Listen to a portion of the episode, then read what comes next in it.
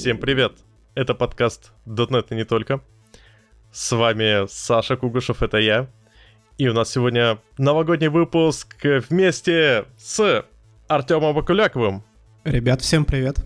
Никитой Даниловым. Всем привет. И Ваня Крючков. Всем привет. Так вот, Ребята, как ваше новогоднее настроение? Ведь у нас же сегодня не просто как бы такой э, выпуск, в котором мы там что-то обсуждаем и так далее и тому подобное. У нас новогодний выпуск, и у нас есть даже, э, не знаю, у нас есть даже подарок, который для нас сделали слушатели. Это написали свои фидбэки в нашем опросе. Что они ожидают от э, нашего настоящего, будущего и так далее и тому подобное. Все же здорово. Да, это круто. Саша, как у тебя выражается новогоднее настроение? Наряженная елка, там, не знаю, мандаринки. Слушай, понимаешь, тут такая история. Я бы, конечно, мог бы соврать и говорить про елку, но так как мы записываем выпуск немного заранее, будем считать, что елка, она есть как бы... Надо, надо скринсейвер, скринсейвер поставить новогодний. Понятно все с тобой. А я вот честно нарядил елку и теперь обороняю ее от кота. Ох ты ж... Э, у меня вопрос. Ты дождик используешь? Нет. Я прошаренный владелец кота. Ну да, это знакомая по детству история. Очень новогодняя, я помню. Рестайлинг кота новогодний. Ну да, да, да. Слушай, ну мне кажется, глубокое укра- украшение кота это такое. В этом есть что-то.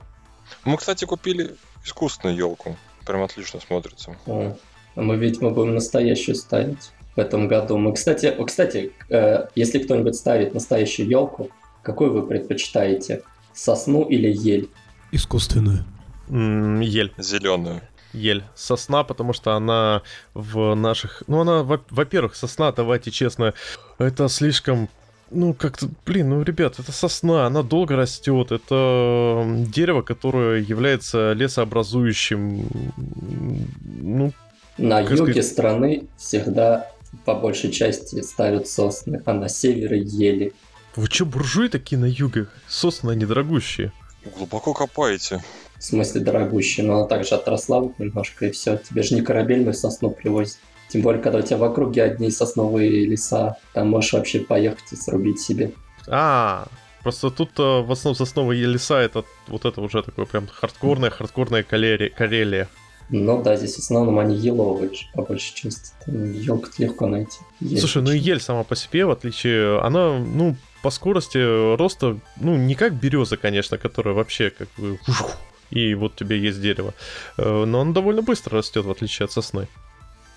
Как-то, да. Ну, в общем, искусственно рулит.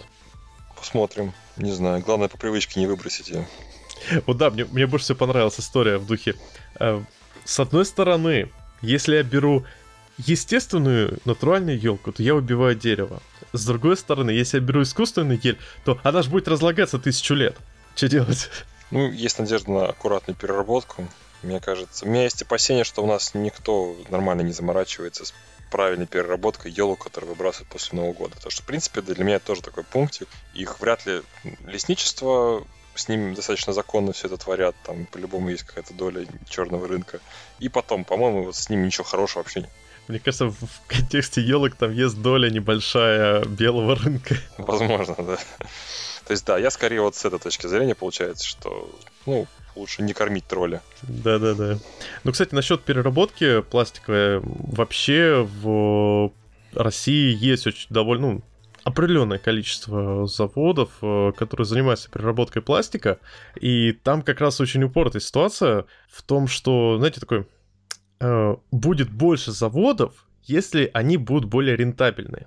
Они будут более рентабельны, если им э, будут привозить более, э, хор... ну, давайте честно, просто нормально отсортированный мусор. То есть э, бутылки без крышек э, э в том или ином виде, потому что, ну, потому что как бы руками... Это, там... это не главная проблема мусоропереработки не, не, не. в а России. Да... Не, а дальше, не, я, я просто серьезно говорю, это реально пример, э, ну, ситуационный. То есть тут же это бизнес. Бизнесу, бизнес как бы не будет э, работать в убыток себе. Э, ну, кроме случаев, когда есть какие-то дотации, но дотации как бы в России на эти вещи. Насколько я слышал, у нас угу. все вот эти контейнеры раздельного для раздельного мусора, их потом просто ссыпают Нет. в один мусоровоз Не, отвозят. не, не. Нет, нет, нет, это, слушай, это старая байка. Э, бы- Бывают, конечно, такие случаи, мне кажется, ну, везде есть какие-то перегибы, но по большей части там именно адекватно. Там проблема в том, что когда у тебя этот контейнер забит всем, чем только, только можно, то есть не бутылками, то есть народ кидает там, не знаю, э, пищевой мусор, просто пакеты с мусором бомжа и, и прочее, э, то в таком случае такой мусор его просто нецелесообразно как-то перерабатывать бизнесу это неинтересно, бизнес забивает на развитие этой отрасли, э, и в данном случае страдаем в итоге мы сами, потому что у нас как бы вот очередная мусорка э, появилась, которая коптит. Самое неприятное, что когда мы смотрим на другие страны, как все у них сделано, ты понимаешь, что у них это, они в сторону такой адекватной переработки мусора пришли лет 50 назад, начали в эту сторону двигаться. И ты понимаешь, что, ну, да, как бы так, скорее всего, мои внуки, возможно, будут э, правильно со всем этим работать. А сейчас, ну, можно максимум что-то сделать своими руками в эту сторону подвинуть, но ждать каких-то серьезных подвижек не стоит. Чем о грустном? У Да, нас давайте а нет, возвращаться к Давайте Новому году. Позитивные планы в будущее, да. Ну, давайте на веселом, да. Чем запомнился хорошим этот год? Наши слушатели прям на этот ответ единогла- практически единогласно сказали .NET 5. Если честно, я жду .NET 5 с 2012 года. Ну так вот, дождался наконец. Ты уже юзаешь .NET 5, кстати? Кто юзает .NET 5 в продакшене? Не успели. слишком. Да, да, слишком. Не, ну мы думали перейти, но получилось, что, а, м, скажем так, приоритеты немного другие на Мы, к текущий момент. сожалению, успели выйти слишком далеко в продакшн, чтобы так рисковать и использовать не LTS-версии. Мы стали тоже унылыми. Прошли те прекрасные времена, когда мы были молодые и использовали бета.NET версии. Буквально где-то полгода прошло и все. Ну а новые сервисы это хотя бы на, на пятерочке пишите, ну, ну, ну, ну, кто-нибудь. Не, ну, скорее всего, да. Но я просто во всем у нас проекте я не могу сказать. Да- давно смотрел, но то, что сейчас делаем, по крайней мере, новых сервисов пока что мы не запускали. Я думаю, Э, когда выйдет 5.1, который А теоретически должен быть LTS, или не, Не знаю, будет. Не будет? А не что будет. э, э, Шестой? LTS, да, LTS он будет шестой. И он будет в 2021 году, как я понял, в ноябре. То есть, как я понял, Microsoft сейчас пытается пойти по такому тик-таку. То есть, у нас э, один релиз, где выходит много фич, много серьезных вещей. Потом они допиливают. Это, ты смотри, сначала выходит ранний доступ .NET. Early. Access. Сначала И базовая потом- версия, потом сервис пак. Мгм. Ну, на самом деле это логично, то есть, э, если они LTS... э, ребят, LTS .NET это не, не знаю, Киберпанк 2077. Это, в при... точнее, не LTS-версия, это не Киберпанк 2077, это версия, которая, ну, рабочая, с ней можно работать. Просто подразумевается, что э, на сервера, которые как бы установили и забыли, на нее лучше не ставить. То есть, если у тебя, у тебя твой сервис в докере, то, э, по идее, надо можно потратить некоторое просто время, э, за- заапдейтиться, обновить пакеты, выкатить, сказать все хорошо и радоваться. Разве нет? Не, ну, в принципе-то уверенности в дотнете достаточно много, потому что он выпускается там LTS, не LTS, плюс нас приучает уже к тому, что миграция выполняется довольно легко, поэтому я бы, наверное, сильно-то не напрягался по поводу того, что это какую версию ждать, сервис-паком или не сервис-паком, мне кажется. Все там будем, регулярные апдейты и обновления. Слушай, я, знаешь, по сравнению с э, не LTS-версией Unity, я хочу сказать, что .NET это просто, это, это образец стабильности, стабильности и надежности.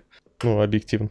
Я скажу, как человек, который любит использовать Unity в альфе, ну, потому что я с ECS экспериментировал и DOTS, я скажу, что вот в Unity, да, альфа — это настоящая альфа. Когда ты просто апдейтишься, и потом то, что у тебя до этого работало, оно перестает работать. Ну, например, у тебя, не знаю, на мобилке перестает работать, или это ECS, Entities, Components, еще что-нибудь. Ну, просто так вот, за бесплатно. Ну да, то есть, э, ну, в общем, с .NET 5 все хорошо. Я думаю, мы как... э, Кстати, Артем, а ты все используешь пятый .NET везде уже? Мы, ну как, как бы старые сервисы живут на тройке, вот, а все новые мы пишем на пятерке. Полет нормальный, проблем вообще никаких нет. То есть вы начинаете, вы настолько много плодите сервисы, что за месяц вы уже много написали новых сервисов? Да, мы стартанули две системы, так что как бы вот как раз, как раз сразу на пятерке стартанули. Не, ну это, кстати, правильный такой подход. Но не у всех же распределенный монолит. У некоторых Ну есть настоящие микросервисы. Вот, кстати, давайте, а что же это такое настоящий микросервис? Я объясню, почему это такой хороший вопрос. У нас э, среди э, пожеланий, что хочется, хотелось бы в 2021 году, ну мы начнем пораньше. По- типа, попробуйте, один слушатель попросил устроить дискус на тему разных архитектур. Может сделать несколько выпусков про разные архитектуры, осветить подробно каждый из них. Ну вот, вот расскажите, вот, Ваня, вот что, по-твоему, чем отличается распределенный монолит от микросервисов настоящих? Смотри, короче, настоящий микросервис это как настоящий мужик. Это фигура речи. Просто когда человек говорит, что у него не взлетает, например, микросервис, ты ему говоришь, ну просто настоящих микросервисов у тебя не было. Это сложный вопрос, когда ты переходишь от распределенного монолита к микросервисам. Потому Окей, что, что такое распределенный монолит? смотри, распределенный монолит это когда ты недоволен микросервисами. Вот у тебя есть микросервисная архитектура, но она сильно связана, например. Вот. То ты говоришь, а у нас просто распределенный монолит, у нас не настоящие микросервисы.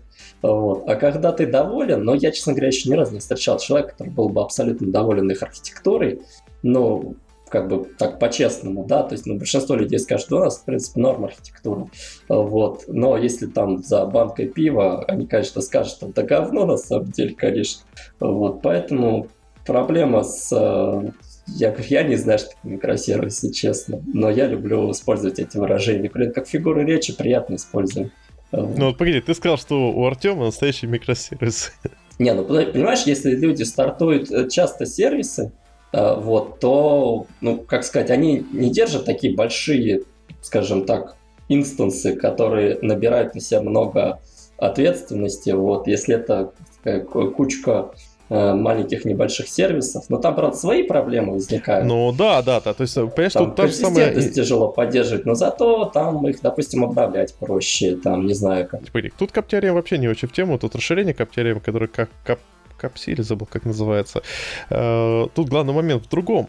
Мы, по факту, когда э, начинаем чрезмерно дробить, фанатично дробить э, наши микросервисы, э, мы какую проблему попытаемся решить?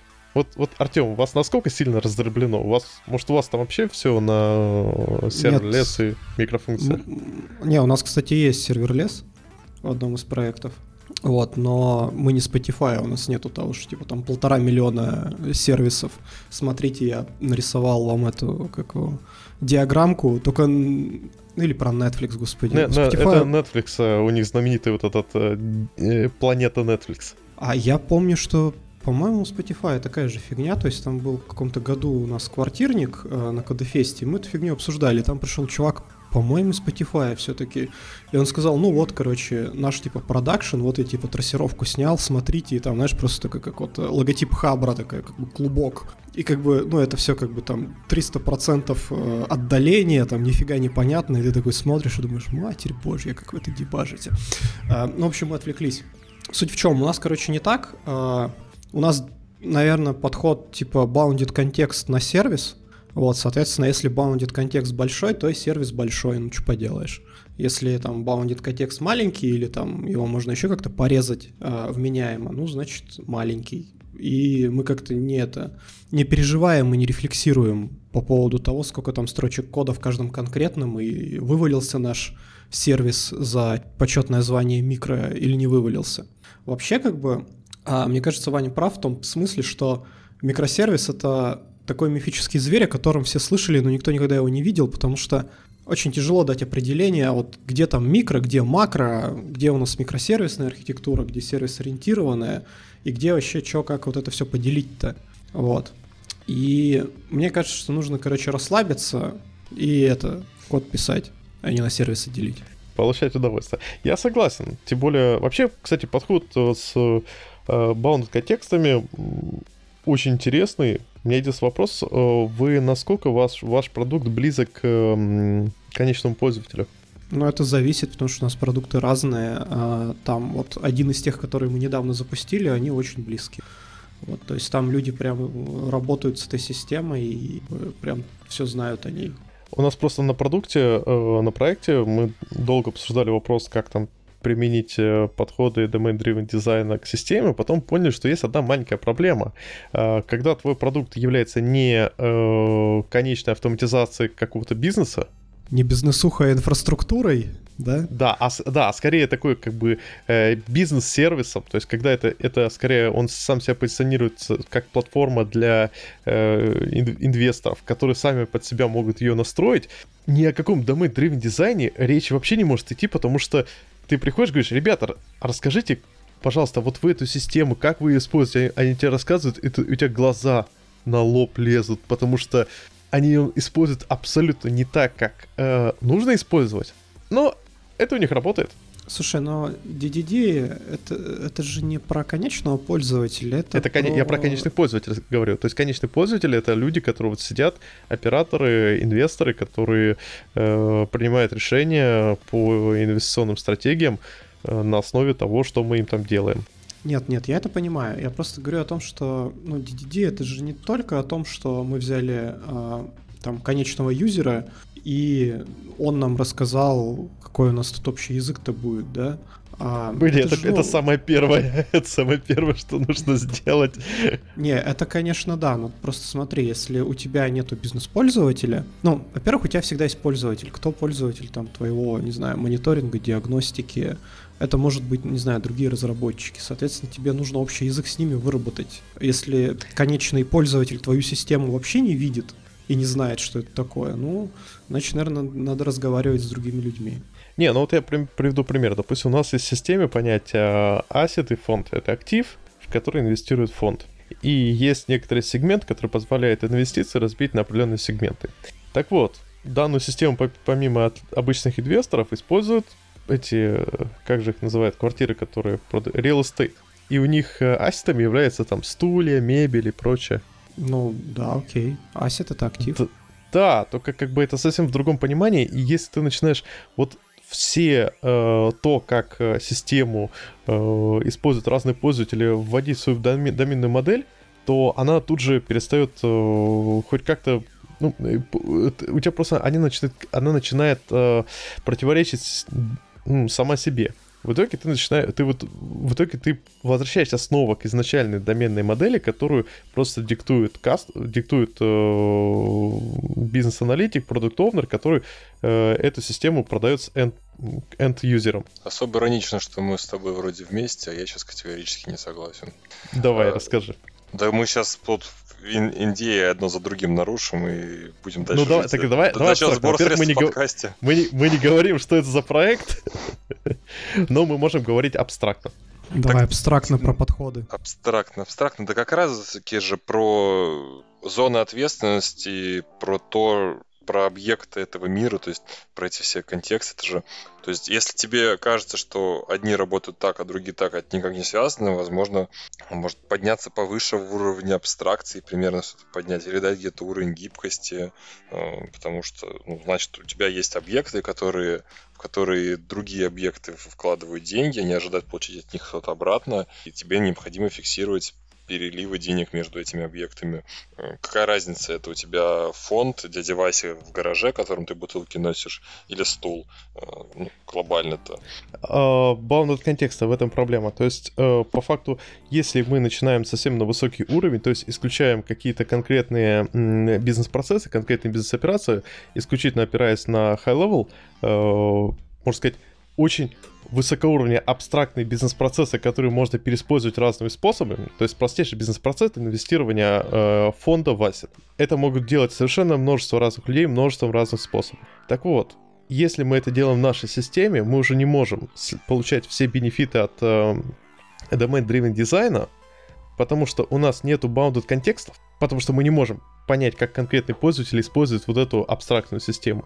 И, соответственно, у нас нет возможности уже дальше, э, там, не знаю, дробить по bounded контексту микросервисы, э, либо... Про, Стой, ну, подожди, как... а тебе надо вообще это делать? Вот тоже не соглашусь с тобой, Саш, потому что у нас можно выделить агрегаты, можно все это выделить, то есть у нас, мы, мы все равно как ни странно, у нас есть бизнес-процесс. То есть у нас нет конкретного бизнес-процесса, что вот этот вот Вася работает вот с этими, типа, ну да, нету такого прям вот конкретики такой. но в общих чертах как, как какие-то базовые, базовые понятия бизнес-процесс есть. Но на крайний случай нашу систему вообще можно описать как такую некую графовую базу данных местами. То есть мы можем на некоторые узлы или части этого дерева положить, э, как сказать, приосадить некоторый параметр. Да, я просто про то, что э, этого недостаточно для того, чтобы получить все плюшки от э, Domain Driven дизайна, когда ты э, пишешь систему, которая по факту является один в один отображением э, бизнес-процесса языка, на котором разговаривают конечный пользователь, эксперт, доменные эксперты данной системы. Так у тебя Ой. есть субъект, есть объект, точнее есть объект, кто инвестирует в субъект, он ожидает получить некоторую расчетную прибыль, окупаемость инвестиций, и дальше ты применяешь тот же самый аппарат. А, но и то, я тут, знаешь, тут как бы не совсем пройти. То есть, я, я просто пока мы это обсуждали, я вспомнил с этой СКВ на старые шутки, что типа там, типа, Любаш, посмотри, пожалуйста, мне эти лосины не полнят. Тебя полнит то, что ты жрешь пять раз в день, в день торты а лосины тебя вообще не полнят. И как бы, типа, там бывает не, у тебя не микросервисы, или у нас там не микросервисы, потому что они все работают с одной и той же базой, с одними и теми же хранимками и переиспользуют десяток одних тех же модулей. И все это деплоится строго одновременно, иначе все это полетит. Как бы там как бы не совсем в DDD получается проблема. Да-да, не, я просто потому, что мне очень понравилось, э, э, как у Артема это сделано. Это реально классная вещь. И я просто как раз хотел рассказать, что э, слушателям, что э, прежде чем у себя на проекте э, пытаться сделать как у Артема, нужно рассмотреть, мо- вообще можно ли у вас на проекте подобные вещи сделать. Это как анимичная модель, э, или анимичная или богатая модель. Да, можно сделать, э, попытаться сделать богатую модель э, у себя, просто перетащив все методы из сервиса в э, Entity. Ну, в таком случае мы все равно не получаем вот эту все концепцию, когда у тебя сущность рассказывает то, как она работает. Сущность является динамическим объектом, который э, отождествляет бизнес-процесс. Чтобы у тебя это было, тебе нужно идти сверху вниз от конечных бизнес, от э, бизнес-анализа, от э, э, описания бизнес-процессов конечных пользователей. Если у тебя это невозможно сделать, значит тебе это не нужно, просто пиши в стандартном стиле или используй какой-то другой подход. Как-то так. Просто говорю, мне очень понравилось, как у Артема сделано. Я хотел показать, что это возможно не всегда. Ну, честно говоря, я считаю, что вся проблема в том, что во всех примерах ДДД описывается именно как ну, мы типа берем склад, вот у нас есть там, не знаю, вот поставка, да, например, не знаю, груз, и вот мы вокруг груза все это накручиваем, или у нас, например, там э, некие клиенты, которые грузы принимают, да, тогда мы их считаем агрегатами, вот мы как бы дизайн делаем.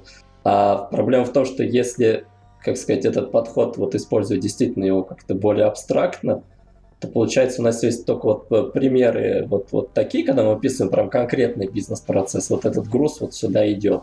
То есть это очень такая узкая область применения тогда ДДД получается.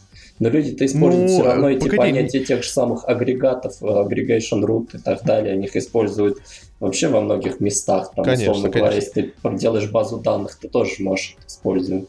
Слушай, вот. это И на это еще накручивается event sourcing, например, у тебя может быть там один стрим ивентов для каждого агрегата, там, а между ними как-то там через сагу, там кросс-агрегат, там у тебя будут какие-то запросы идти, еще что-то такое. Ну, то есть, ну, тут на самом деле, наверное, сложно это обсуждать. То есть можно ли у нас применить? Возможно, можно было бы, но это, условно говоря, нам нужен какой-то консультант, который, скажем так, не одну систему задизайнил, и он прям увидит у нас, как все это можно раздробить, на какие контексты, у нас какие агрегаты, еще что-то. Это такой навык так... нужен тоже. Тут не, а я говорю, мы, мы с этим занимались, то есть э, разбирали и просто пришли к выводу, что э, ну просто нереально. То есть на уровне именно вот э, тут же вопрос не в агрегатах, тут э, начинается все не от того, что ты, как какие ты паттерны domain driven дизайна будешь использовать, а начинается с того, как ты представишь бизнес-процессы, э, как они удовлетворяют конечные бизнес-требования. Тут я просто привожу специально пример для слушателей, что э, если у вас есть описание бизнес-процесса, как они решают конечную э, боль end-юзера, то тогда все хорошо. Если же нет полноценного описания бизнес-процессов и э, вы делаете абстрактную там, систему, платформу и прочее, то ни о каком domain-driven дизайне и речи не может быть. Тут просто нужно понять, что DDD, он хорош именно для конкретных э, автоматизаций. Вот хорошее слово, автоматизация.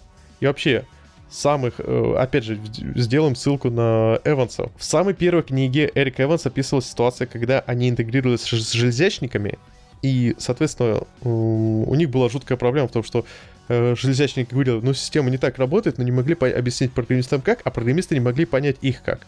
И когда они сформировали общий набор терминов, кстати, бизнес-аналитики этим тоже, по идее, должны заниматься.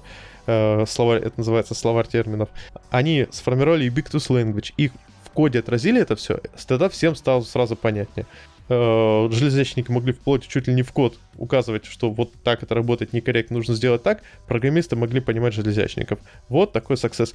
Тут никаких паттернах не говорится ни речи, это исключительно кооперационная часть э, э, взаимодействия между, как сказать, заказчиком и исполнителем. Кстати, это как раз отличная отсылка на э, пожелания к нашему подкасту э, поменьше менеджерской шелухи.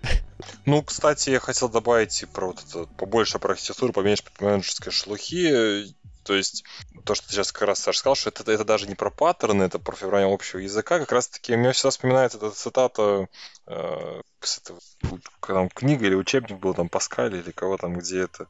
А, профессор Фортран же, по-моему, тут же эта фраза «нормально дело, нормально будет». Э, не знаю, как-то я про архитектуру всегда, я понимаю, что про, есть что говорить про конкретные там технические инструменты, про, может быть, там есть что-то поговорить про приемы, там, как, как обойти что-то, но почему-то мне всегда всю жизнь нравилось как раз читать книги и больше говорить про концептуальная составляющая, то есть ты скорее понимаешь некий такой общий подход. Вот в целом норм, как нормально делай. То есть, ну, для меня этим нормально делай. Вот тут является как раз-таки что-то типа э, там принципов про ответственность, про там высокую, э, высокую сцепленность, низкую связанность. И оно вроде как-то тоже, то есть тут вроде тоже получается слишком много букв, и в конце концов все это приходит скорее. Вам удобно со всем этим работать? Так и делайте. Неудобно со всем этим работать? Думайте, переделывайте. Я почему-то сюда вот Слушай, такой... слушай не, не дай бог, это знаешь такой...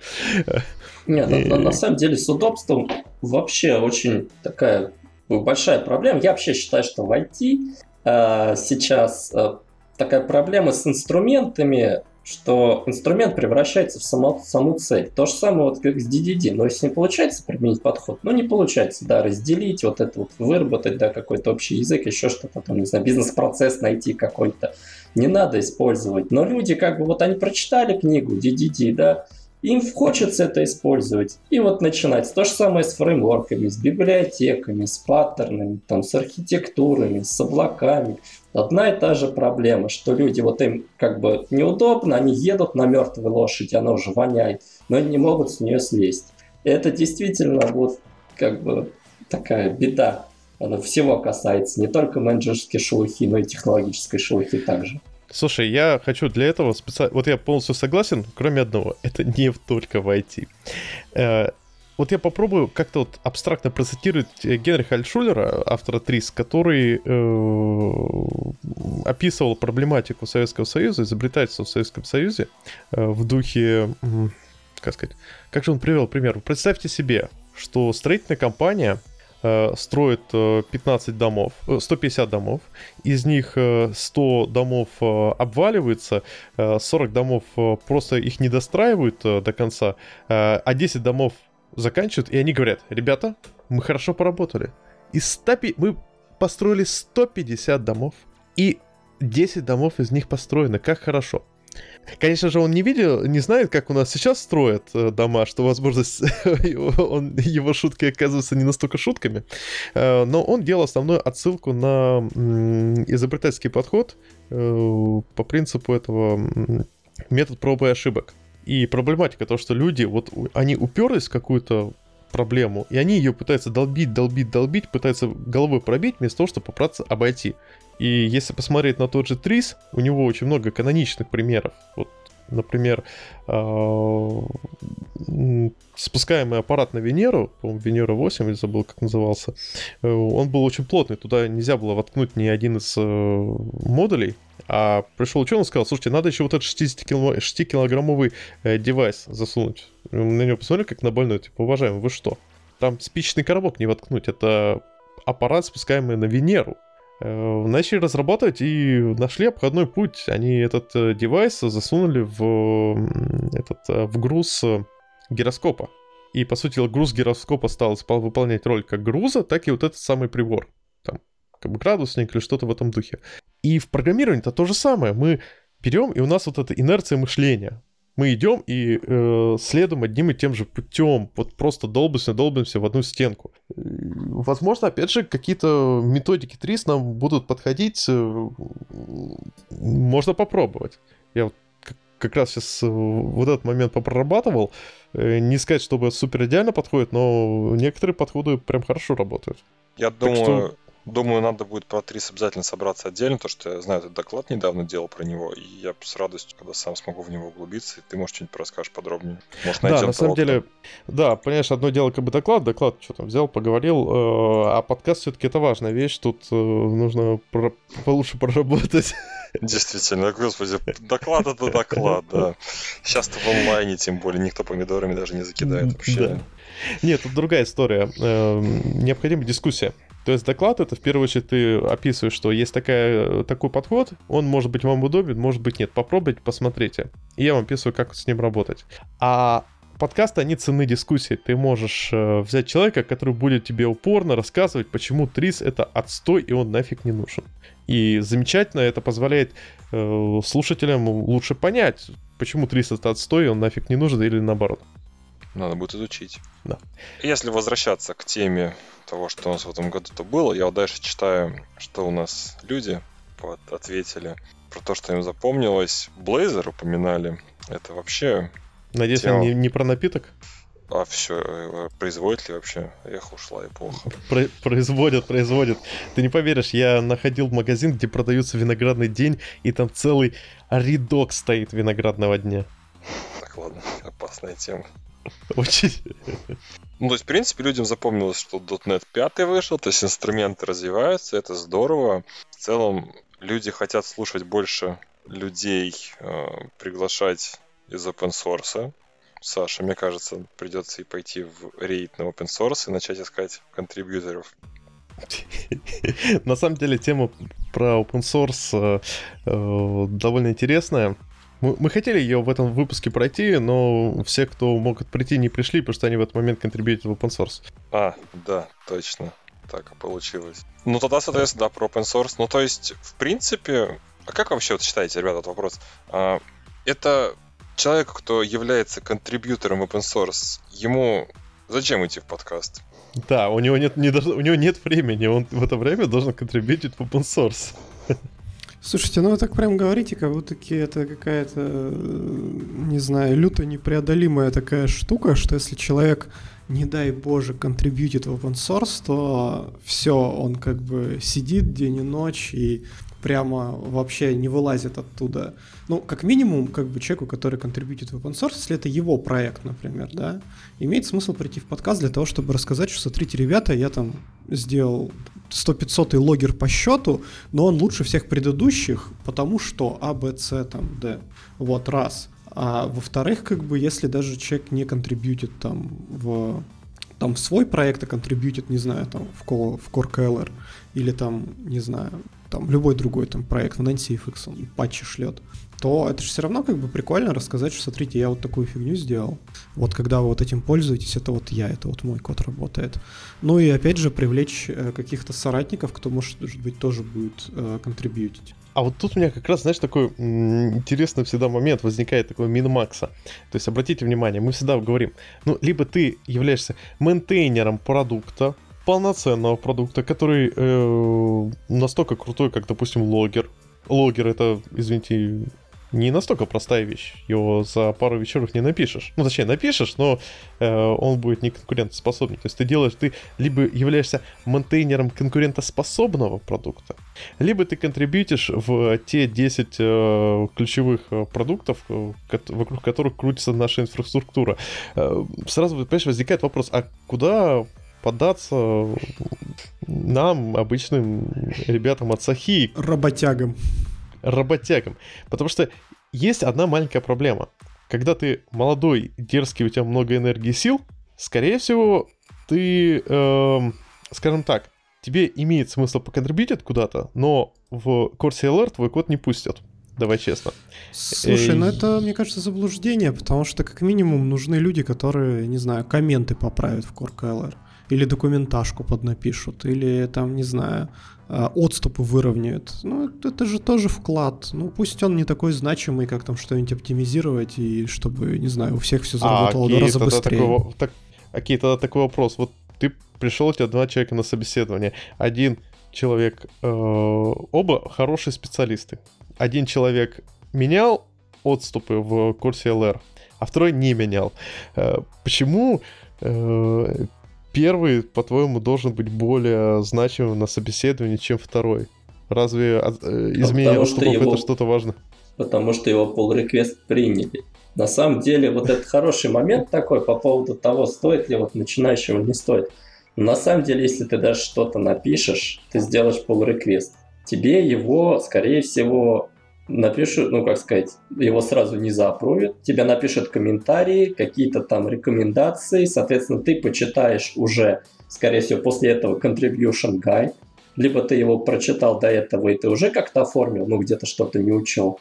Соответственно, понимаешь, это уже какой-то ну, порог преодолел человек. И так же, как вот с высшим образованием. С высшим образованием людей берут не, ну, как сказать, предпочитают не потому, что вот высшее образование такое ценное, а то, что, условно говоря, люди, которые вот, э, ну, как сказать, собеседуют этот человек, они предполагают, ну, наверное, он выдержал какую-то вот эту вот, условно говоря, э, какой-то процесс, да, вот эту сдачи диплома, еще что-то, возможно, он конформный, а вот если он не закончил там образование, возможно, он неконформный. Ну, то есть какие-то, я не знаю, рамки, которые, в которые пытаются засунуть человека. Так и тут. Вот у тебя есть два человека. Один, соответственно, не проходил, Э, вот эту вот процедуру верификации, а другой проходил. Соответственно, ты предполагаешь, что человек может там взять, почитать гайд контрибьюшена, понять его, и также он, придя к тебе на проект, не знаю, почитает, например, Confluence, там что-то для себя поймет, не будет там бегать, спрашивать, не будет оформлять э,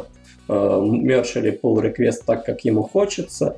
Ну, то есть, условно говоря, здесь разница не сильно большая, но уже какие-то, так сказать, quality gate такой небольшой появляется. Я не говорю, что это правильно, я просто как бы описываю, что вот как бы разница все равно создает какую-то.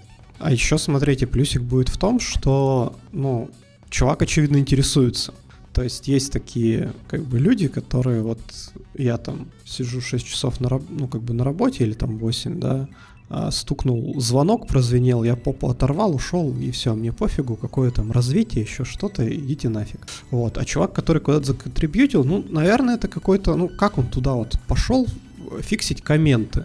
Ну, скорее всего, как бы, ну, вряд ли же у него была прям цель зафиксить комменты. Скорее всего, он такой, типа, окей, а, мне интересно, как эта штука работает. Пойду почитаю исходники. Сидел, как бы разбирался, да разбирался. Нет, да, слушай, ну давай честно. Вот э, мы же это все равно, даже этот разговор мы ведем в контексте, вот он пришел на собеседование, его смотрят. Этот человек, вот это карьерная скотина, этот человек, который по головам других людей идет, он идет в open source и вот эти комментики правит не для того, чтобы там в сообщество, кому-то пользу, а чтоб себе, вот себе его маленькую резюмешку добавить плашечку, что он за... является контрибьютором, Arctic Vault контрибьютором или что-то в этом духе. Вот Ой, у меня тут... есть плашечка Arctic Vault. У меня тоже. У меня тоже. Ну что, получается, мы с тобой тоже вот эти вот карьерные скотины. А я никогда не отрицал, что я не, что я не являюсь карьерным вот этим. Хорош. Тут, понимаешь, что тут, тут важно в первую очередь признать, что ты являешься вот этой корпоративной мразью. Слушай, ну значит, как минимум, чувак заморочился. Ну да, да, да, это Значит, он хочет как бы эту работу больше, чем тот чувак, который не заморочился. Ну, как бы, если Во! вот совсем прагматично подходить, ну вот хотя бы так.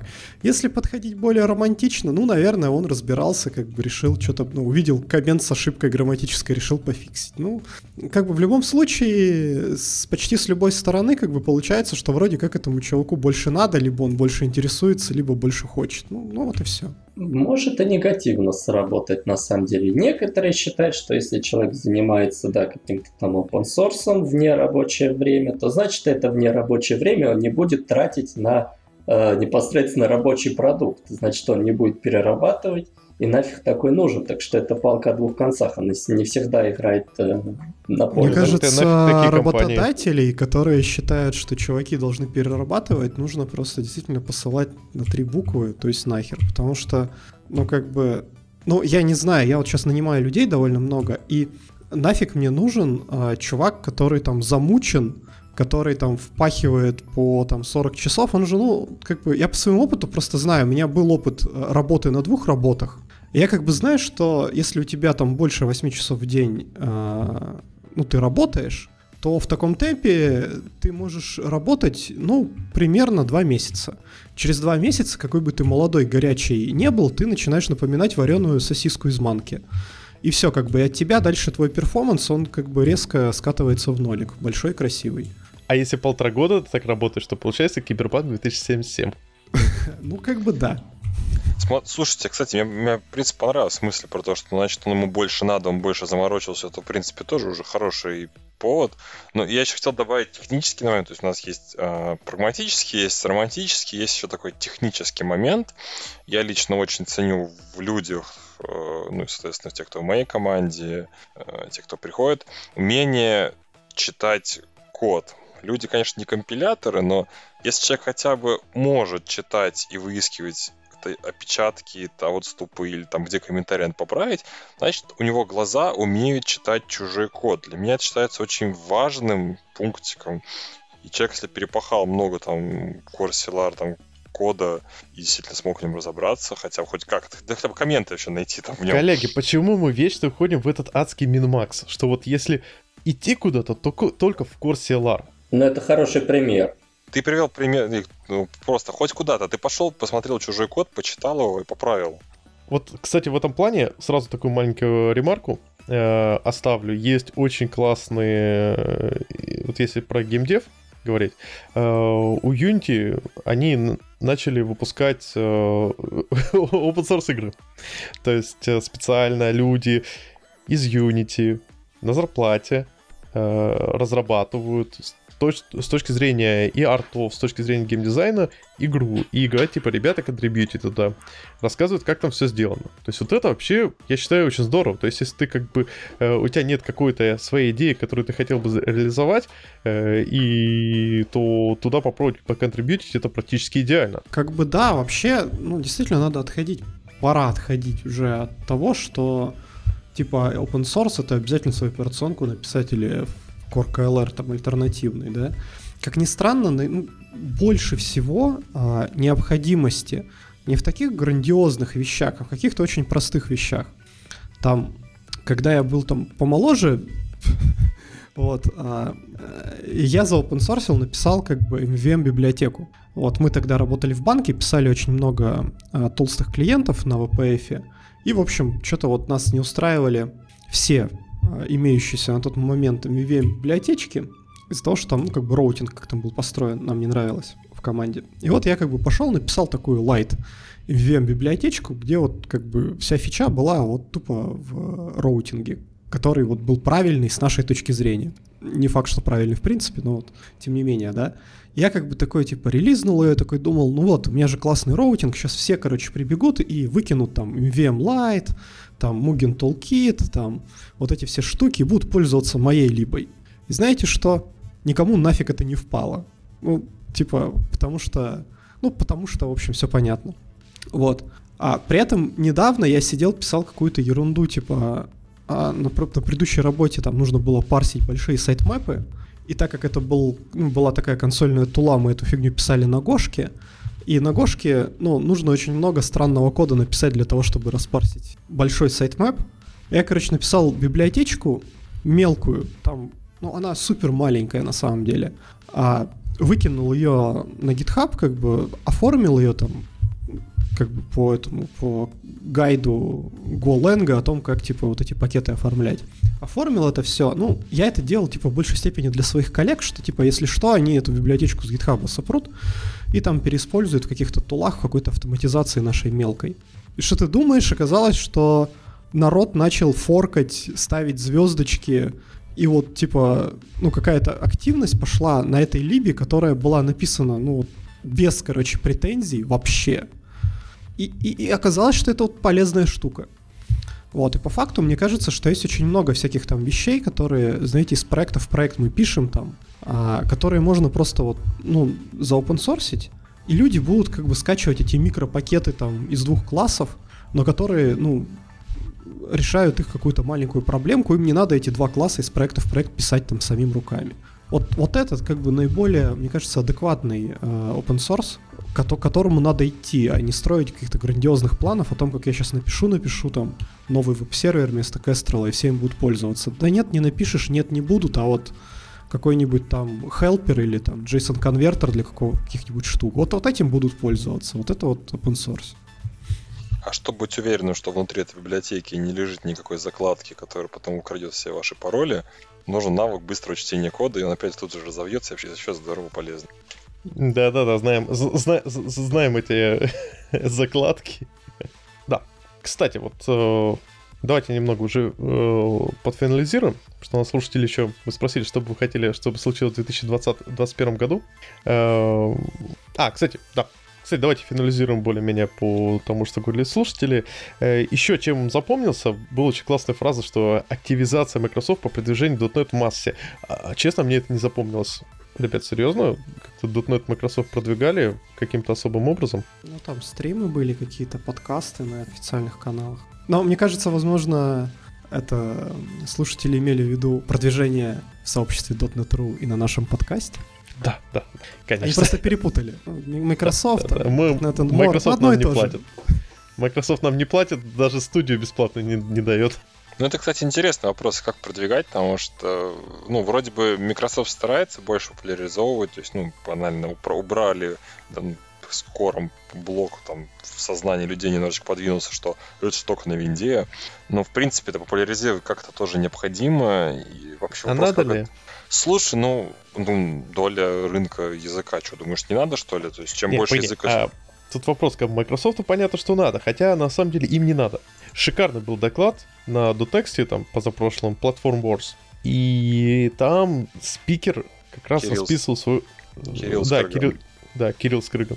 Э, он э, э, расписывал, что с его точки зрения все вот эти продвижения идут по принципу, вот у меня есть какая-то платформа, какой-то товар, который я продаю, и есть соответствующие, сопутствующие товары, которые поддерживают данный товар. И продвигая их, я продвигаю свой основной товар. Microsoft, .NET нас вообще не нужен. Раньше Microsoft продавали, э, им .NET нужен был для того, чтобы продвигать Windows, потому что все, что было написано на .NET, было написано в Windows, то есть нужно было Windows Server продвигать, и ну, .NET нужен был для того, чтобы продвигать Visual Studio. Сейчас остался только Visual Studio, который это просто какой-то мизер с точки зрения э, денег. И э, в первую очередь это Azure. Отсюда следует интересная история. Что еще MS SQL забыл. Ну, ну, MS SQL, кто мешает использовать? Ну да, кстати, MS SQL тоже, типа, если у тебя .NET, то, скорее всего, ты пойдешь на MS SQL, но, скорее всего, ты пойдешь на MS SQL по другим причинам, потому что у тебя... Кстати, я не знаю, какая смысл сейчас идти на MS SQL. Ну, тулинг хороший, у тебя тулинг хороший, все устроено, круто работает. Ну и в Postgres нормальный тулинг. Не, ну в Postgres, Postgres хорош, но тулинг немножко похуже пока. Ну, да.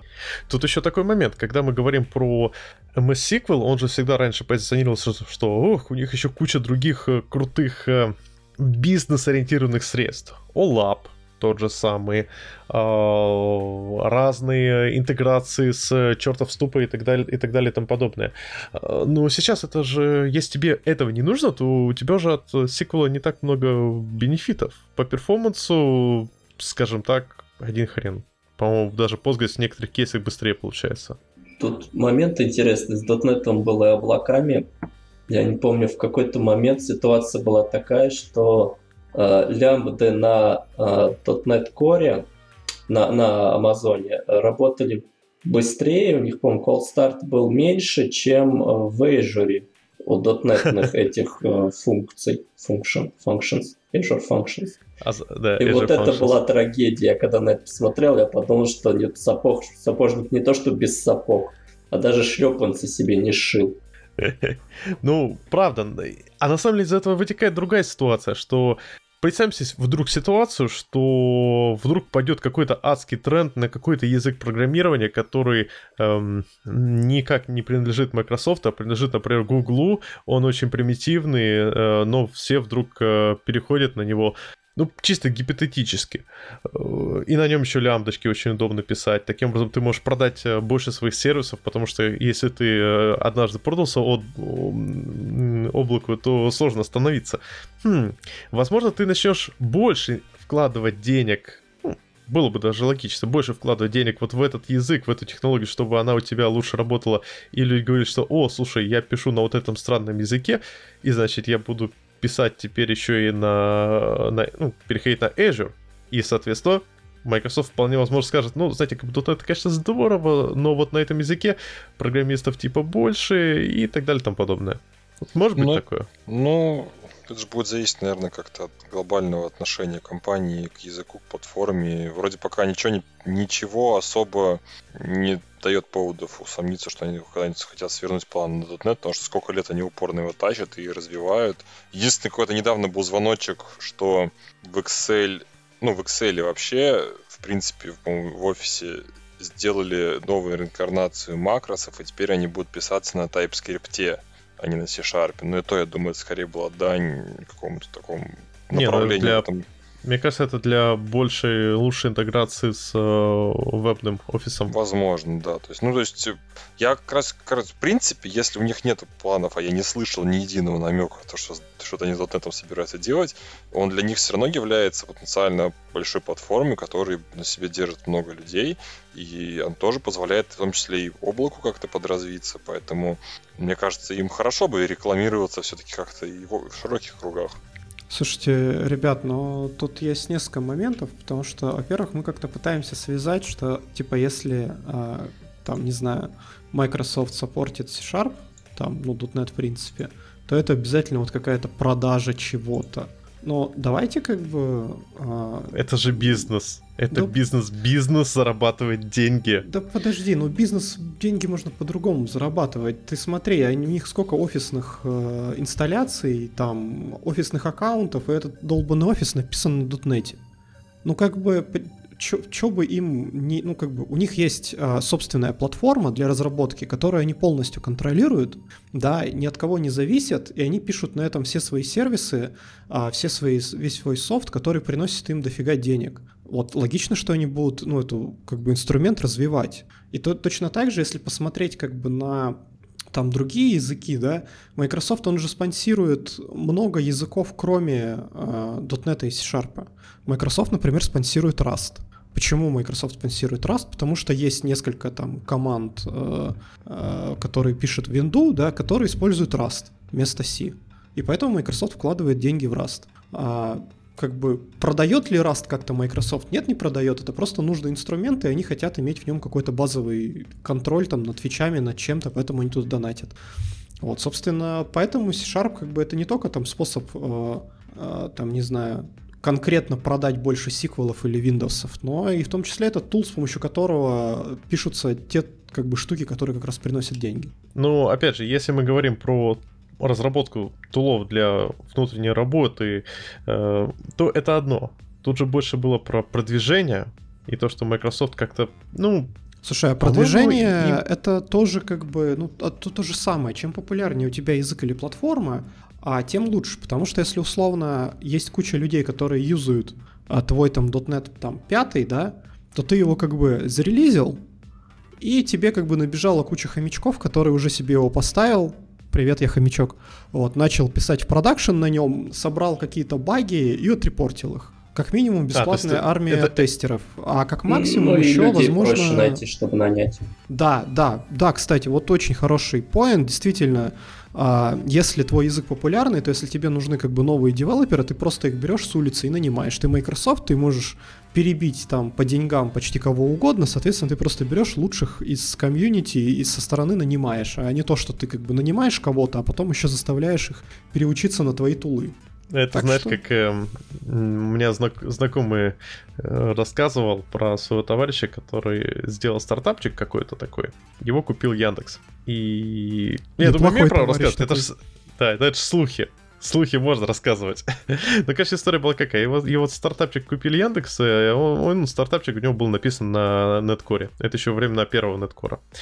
Яндекс сказали, такой, ну да, зашибись, как бы надо на питон переписать. Чувак такой, ну, как бы, а, так я чё, а зачем? Вот в докере все развернуто. Такой, ну, надо на питон переписать, мы ж Яндекс. Ну, взяли пока не переписывали э, команды питонистов на питон, э, оказалось, что стартап уже не настолько стартап, уже не очень актуально. И, ну, в общем, чувак, конечно, оказался в выигрыше, он денег неплохо заработал, э, но то, что как бы компания такая, ну да, мы ваш продукт купили, а теперь давайте его переписывать на тот язык, который мы любим, это вот была такая ситуация.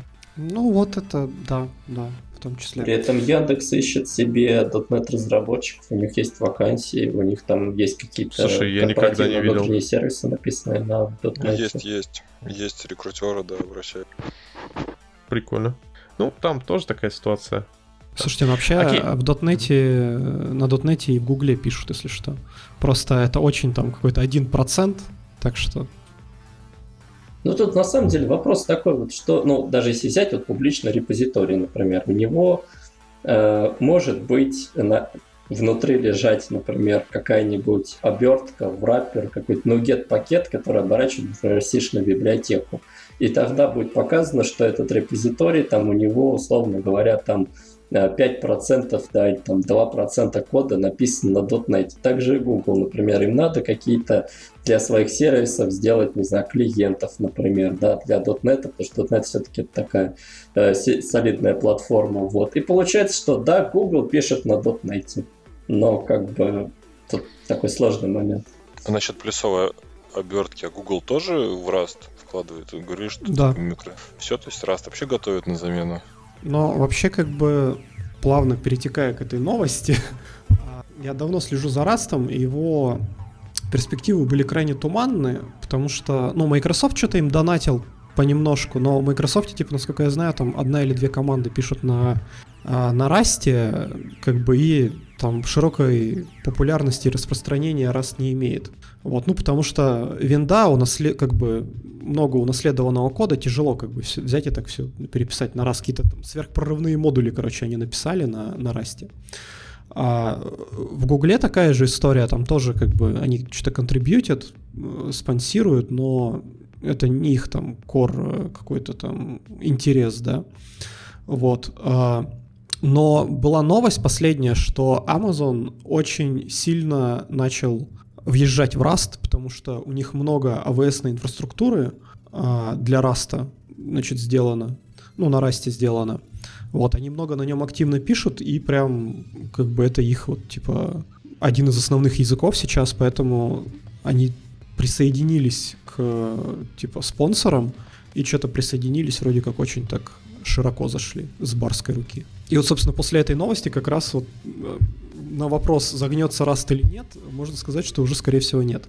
Там у, на самом деле у Amazon у них очень серьезно, у них есть э, Firecracker, это такая технология виртуализации, и она написана на Rust. То есть они используют его как раз для разворачивания каких-то контейнеров легковесных.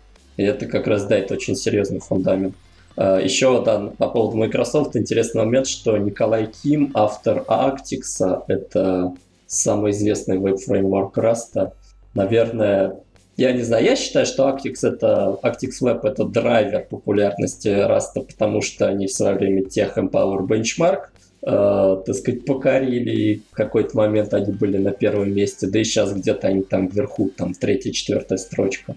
И поэтому и он работает в Microsoft тоже, вот, поэтому, ну, здесь сложно сказать, что, контри, э, как сказать, считается ли оплата зарплаты ему это contribution Microsoft в Rust, но я предпочитаю, да, считать, что это тоже такой саппорт был. И, возможно, Actix где-то используется в Microsoft, но как бы э, свидетельств об этом нет. Да ну, неплохо.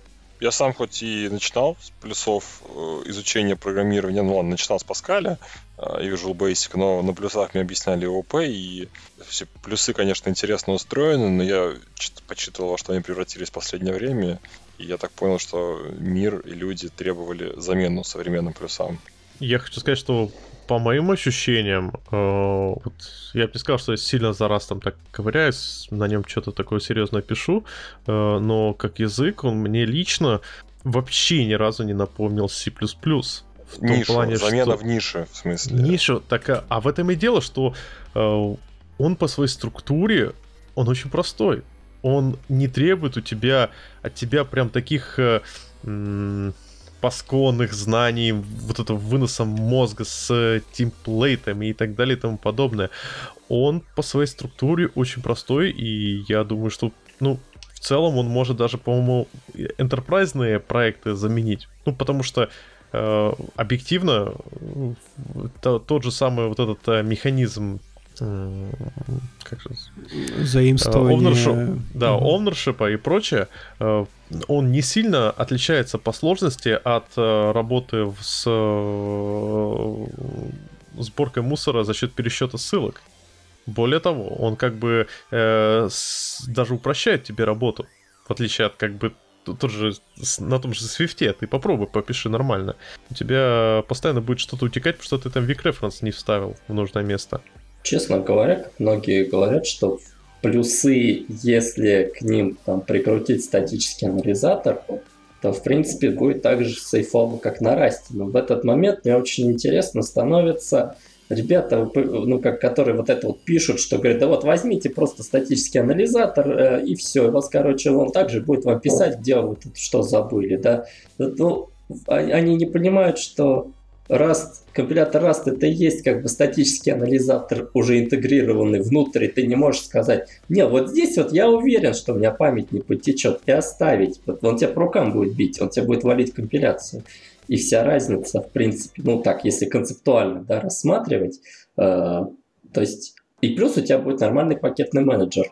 Вот мне всегда интересно было с плюсами, что э, как бы вот этот комитет э, заседающих людей, которые продвигают вообще C++ как язык, я читаю, они, короче, добавляют там дополнительный синтаксический сахар, там вот что-то там добавляют, постоянно сахарок насыпают вот внутрь. Я думаю, а когда же вы все-таки соберетесь сделать нормальный пакетный менеджер? Я так, я так, честно говоря, не понял, есть ли он вообще в природе, ну, как сказать, вот знаете, какой-то вот, э, как сказать, главный пакетный менеджер. Ну, вот я последний раз немножко сталкивался с плюсами на винде, там какой-то VC PKG был что-то такое, но он виндовый, чтобы библиотеки подтянуть. То есть непонятно, вот ты хочешь стартануть проект, ты вот пришел, ты джуниор, да, ты хочешь там какой-нибудь калькулятор написать, и ты хочешь какую-нибудь там, не знаю, библиотечку для парсинга JSON взять, для C++, где ты ее будешь брать? То есть в расте ты находишь ответ мгновенно, а в плюсах ну, ли, либо ты старый дед, который уже 10 лет пишет на плюсах, и тебе вообще, ну, как бы ты уже знаешь все ходы-выходы. Вот, ну, там, 10 лет это же не старый дед для C++, это, так можно сказать, middle. Вот, то есть там 20 лет пишешь, там 25, не знаю, сколько там, вот. И, и вот в этом проблема языка на самом деле. То есть, когда говорят, что раз замена C++, Тут скорее вопрос в том, что э, он, скажем, не столько как бы замена, сколько это свежая кровь. Это свежее какое-то новое дыхание да, в этом всем мире, вот этом вот заскорузлом, в который просто сверху наливают синтаксический сахар. Но я на плюсах не пишу, поэтому, скорее всего, люди, которые пишут, они могут сказать, что на самом деле все не так. Ну, складывается такое впечатление. Но вообще есть же потребность на простые языки, которые решают просто свою задачу. Да, то есть мы все тут э, любим потроллить Go, вот, когда у вас там дженерики завезут и все такое, но по факту Go как бы не на пустом месте возник, потому что есть, ну, как бы необходимость такого рода языка, да, у нас есть там всякие супер мультикомбайны, там типа скалы, которые функциональные, объектно-ориентированные, какая хочешь, только знают ее два человека и еще три пытаются выучить. Вот. А, и нужен был просто вот такой очень простой язык, который решает задачу. Вот сделали Go, да, он получился как бы, ну, с одной стороны, он довольно популярный, с другой стороны, много к нему вопросов и по дизайну, и по тому, как на нем код писать и все такое. А Rust, по сути, это тот же самый Go, только ну, типа го здорового человека, где подумали обо всем, учли и сделали более-менее нормальный язык по дизайну. Вот, и, соответственно, то, что в него там вкладывается... Ну, то, на самом деле, можно дать маленькую ремарку. На самом деле, язык сам по себе, он не решает никакую проблему. Э, проблему решает рантайм, который, так сказать, стоит за этим языком или под ним. Соответственно, на самом деле, Go и Rust, у них разный рантайм. То есть у одного есть сборка мусора, у другого ее нет. Соответственно, на одном вы можете писать драйвера, но на Go, наверное, тоже можно написать драйвера. Я даже видел э, люди, как сказать, есть там примеры с, так сказать, ядро операционной системы можно на Go сделать, но придется немножко сборщик мусора на C-ассемблер написать. Э, вот, ну, как бы там маленькая проблема. Поэтому тут, ну, де- дело в рантайме. То есть тоже. Тут... Слушай, я бы вот по поводу дела в рантайме и прочее, э, опять же, вспоминаю Go. Мы можем долго обсуждать примеры, когда Go хорош, Go плох. В каких случаях хорошо? О, типа у нас маленькие fat binary, в отличие, не нужно таскать весь .NET и прочее. Но давайте объективно. Почему Go так взлетел? Потому он что долго он простой, не взлетал. ребята, язык... Да ни хрена, потому что блокчейн. Потому что на блокчейнах начала куча народу писать. Появилась хреново туча блокчейн э, стартапов, и когда ты делаешь блокчейн, стартап, для тебя довольно важным моментом являлось, э, ну, наверное, не знаю, наверное, какая-то хайповость, чтобы какой-то пруф того, что вы не какие-то засранцы, э, и для этого использование, э, ох, языка Go. Что для, для блокчейна и всех э, как бы тулов из всех э, фреймворков в блокчейнах, э, как там, забыл самый популярный Hyperledger, по-моему, да, вот один из самых популярных и прочих. Так вот, из всех них там был только Java и Go. Java, понятно, потому что это Java везде, Go вот и это стало драйвером для этого. Слушай, я знаю кучу блокчейн-движков и на .NET, и на питоне даже, прости господи, и мне кажется, тут перепутана причина и следствие. Go был сделан Гуглом для того, чтобы программисты около среднего или ниже среднего писали код, э, ну, средний. Вот, чтобы это все было поддерживаемо. То есть, ну, нужен был очень простой язык просто. Для того, чтобы писать миллиард кода в продакшн, желательно там безболезненно. Вот, что им дать? C++? Там, где можно прострелить себе ногу примерно 99 способами и надо там 25 там, лет э, учиться, чтобы на нем писать. Ну, наверное, нет. Вот, слушай, можно я тебя перебью? Извини, извини, извини, пожалуйста, я перебью, я просто как раз подготовил по поводу C++, у меня товарищ писал, он такой алдовый C++, уже хрен тысячу лет пишет, и вот комментарий, просто из, извини, перебил, просто, чтобы к C++ больше не возвращаться. Э, когда переходишь переходишь с плюсов на Sharp, ощущение, что сменил саху на итальянский комбайн. И с каждой строчкой тупеешь. Это вообще не духоскрепно нет пространства для борьбы с языком и места для подвига. Ну, ты, он прав сто процентов. На дотнете места для подвига почти нету. А, так вот, как бы, заканчивая мысль, да, ну, просто ты пишешь простой, понятный код, который типа just work. А остальные языки там типа, а, не знаю, ну, что есть, а, на чем можно писать, то, что, ну, просто just work, да, можно писать на питончике, но он как бы скриптовый и там, ну, есть у него свои особенности. А на .NET, там, на любом .NET языке, там, и на Java, кстати, тоже, писать код, который just work, не получится. Потому что по сравнению с C++, конечно, и Java, и C-Sharp это крайне простые языки, но, блин, они довольно сложные за счет того, что тебе нужно там въехать в ООП, тебе нужно там типа там DDD, там вся эта фигня, короче, синглтоны, фасады, капец, это же сложно. А нам нужно просто, чтобы вот, ну, студенту дали компилятор, язык, в языке три конструкции. Он эти три конструкции юзает, у него получается хороший код. Вот как бы там идея такая, ну, ровным счетом. И Go, он решает ее.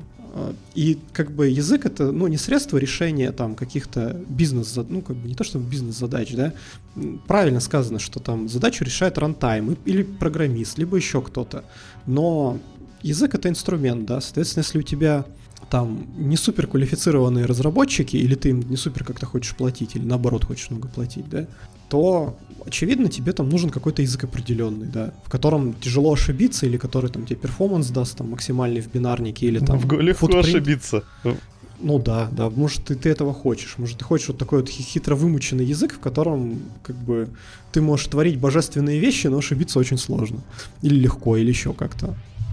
Окей, ради чего Google начал разрабатывать Go, это отдельный вопрос. Они, у них же еще есть Dart, который вот сейчас вместе, с, по сути дела, с Flutter начинает покорять э, э, мобильный рынок.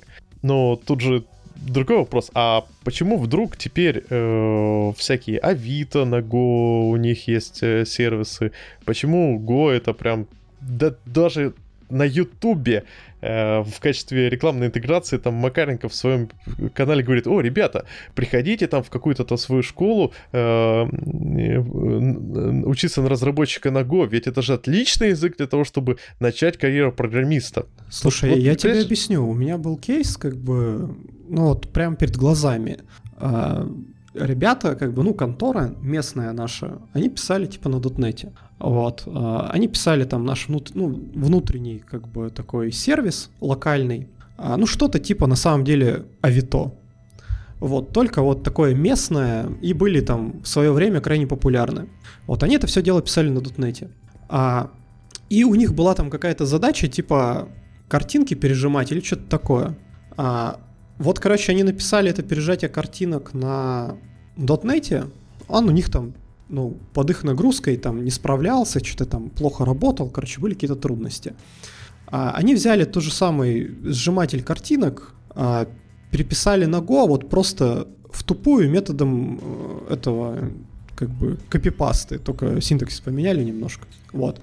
Он у них как бы выдержал их нагрузку, и все у них как бы хорошо, как бы вот работает. А что это значит? Вот тут, тут это, это значит, что значит... они, скорее всего, используют Net Framework э, и старый или что-то в этом духе. Опять же, это был было классный... еще до Net фреймворков, это был еще, по-моему, полный фреймворк, и кором тогда даже не пахло.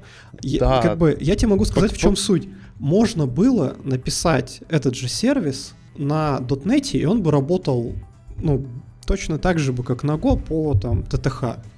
Но дело в том, что это нужно было бы заморочиться. Рихтера перечитать вдоль и поперек – а, нужно было бы там не знаю, код этот заоптимизировать, там какие-нибудь интрисики воткнуть, там что-то подумать над этим, да, и вот он бы был бы, ну вот, быстрее бы. Может быть, даже реально еще и быстрее бы, чем Go у них получилось. Но они просто взяли и в тупую, вот почти не думая, переписали это на Go и получили результат лучше. Соответственно, если ты можешь, не напрягаясь, получить результат лучше, нахрена тебе напрягаться? И вот поди, вот тут у нас вытекает другой момент. Окей, ну, это, наверное, 2016 какой-нибудь год был, раз ну, ты говоришь, того, да. Dead Note, Слушай, да, Note Я честно скажу, что УГО тоже на месте не стоит. И в 2016 там еще сборка мусора была весьма кривоватая. Потом они и так оптимизировали, что он стал еще Я... быстрее. Поэтому да, и не факт, что да, да, даже да. сейчас uh, .NET бы даже .NET Core, там, если ты да, там uh, На самом деле факт, ребят. Факт, ребята из э, подкаста как же его зовут, Linked Me Up, э, проводили, у них э, была задача... А, вообще, это подкаст, который занимается всякими вот этими железячными штуками, по-моему, связанных с аудиообработкой. Честно, я так и не понял, чем они занимаются. Но, в общем, они, у них был такой челлендж на разных языках программирования какую-то вот такую низкоуровневую штуку для то ли в общем, какую-то низкоуровневую штуку заимплементить и посчитать Они драйвер писали чего-то. Да, слушай, разве драйвер? Ну, в общем, первое место Rust, э, потом, э, ну, то есть там можно посмотреть было э, первое место Rust с плюсами, по-моему, вместе, потом .NET. Go на самом деле был дальше, причем ощутимо дальше. Java ну, там вообще внизу. Я, да, есть много этих сравнений. Я знаю там свои задачи. У меня там на одной из на предыдущей работе тоже была история, когда мы имплементили типа на Go и рядом на .NET а, один и тот же функционал. И, в общем, если ты берешь и просто в тупую, как, ну, не включая мозги, пишешь на Go, у тебя получается быстрее. Если ты посидел денек, воткнул как бы там оптимизации какие-то, интрисики, там еще что-то, написал там zero allocation код, там, ну, в общем, поднапрягся, то у тебя получается либо так же, либо еще быстрее. Вот, но mm. с точки зрения... да, с точки зрения бизнеса, если ты можешь написать, э, ну, приемлемый там по перформансу работающий код, при этом не напрягаясь, зачем тебе напрягаться? А, а что такого в гостном рантайме, что... Э... Он компилируемый. Ну, плюс ну, там инженеры окей. хорошие у Гугла, они а, Microsoft плохие. Я просто объясню. Вот когда мы говорим про интрисики, это, как правило, все-таки в первую очередь это векторизация, это симды. Ну, потому что что ты, что ты еще, ты что там используешь какие-то э, специфичные аппаратные ускорители для аппаратных алгоритмов? Да вряд ли. Не, понимаешь, э, тут соответственно... еще, смотри, момент такой, я тебя прерву, сорян, но а, тут еще стоит понимать а, о том, как принято писать код, да, потому что условно, а, ну, давайте честно, оптимизированный какой-то быстрый код на C-Sharp, это зачастую говнокод, да, который такой вот типа странноватый, там не объектный, не объектно ориентированный, он такой весь, короче, ну, как бы... Ну, а кто сказал, в стиле, что... В стиле вот... C. Ты его пишешь ну, а в стиле сказал, C. что это плохой пример для high performance кода. Вот у нас, смотри, у нас Нет, подожди, для какая-то задача... high performance кода это вполне нормальная история. Я полностью, как бы, ну, я не буду с тобой спорить, но просто, ну, суть-то в чем, что а, большинство там .NET разработчиков стараются писать, ну, какой-то более-менее нормальный код. Вот, соответственно, а как-то соптимизировать, ну, не, не оптимизировать, а писать то, что будет потом читаемо, и за что коллеги потом не скажут, что фу, какой говнокод ты написал, да? А Соответственно, а на Go так не делает, на Go да. сразу вот... Э, да, да, понимаешь, на Go просто там вот э, он очень ограниченный язык, у тебя есть там структуры, есть функции, все, до свидания. Вот, и как бы у них, ну, этот код, он не особо сильно отличается, поэтому нет такого, что, типа, я пишу либо правильно, либо быстро, они всегда пишут вот, ну, примерно одинаково.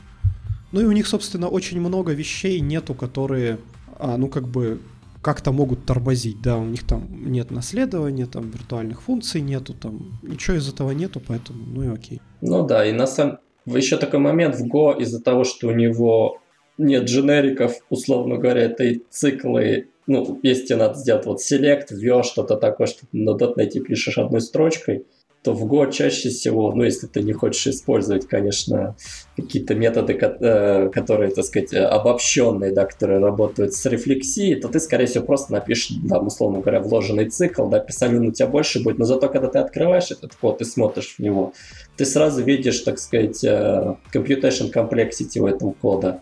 То есть, когда ты открываешь .NET, ты видишь вот этот однострочник, который так грубо еще что-то делает. Тебе надо знать, как работает link и тебе надо в это всматриваться и понять, а, вот здесь вот мы два раза пробегаемся, вот здесь мы использовали тулист, а здесь мы там э, у нас AE номер был, соответственно, дальше там у нас еще так, все нормально будет, мы не будем пробегаться по коллекции. Поэтому где-то, наверное, действительно гошный код проще читать.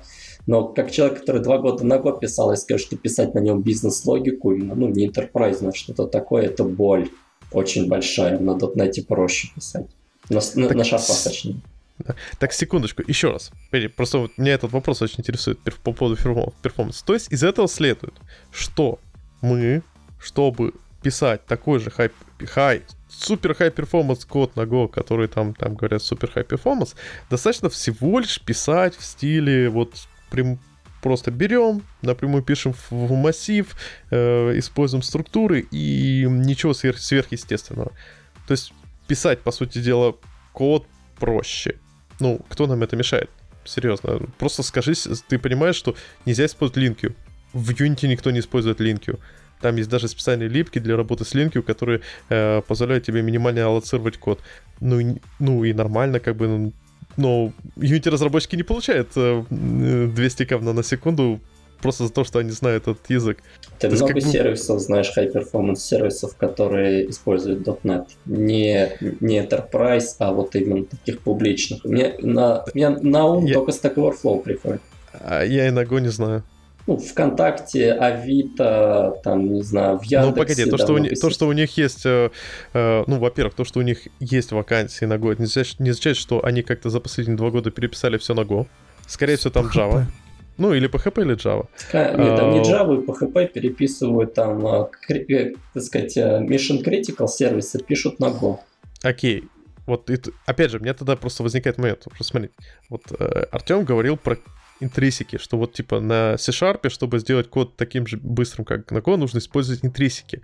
Опять же, это означает, что на Go, получается, вот из этого следует, неужели, неужели там э, рантайм настолько хорош, что он прям умеет авто... вектор... устраивать, умеет векторизацию делать... Э... Так векторизацию Нет, делать подожди. не компилятор.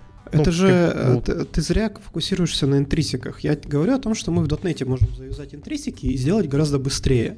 А вопрос, э, ну как бы моя мысль основная в чем? В том, что на Go писать крайне просто, ну прям можно его там за 4 дня освоить. А, и ты будешь писать сносный код, а не, а не что-то странное. Вот.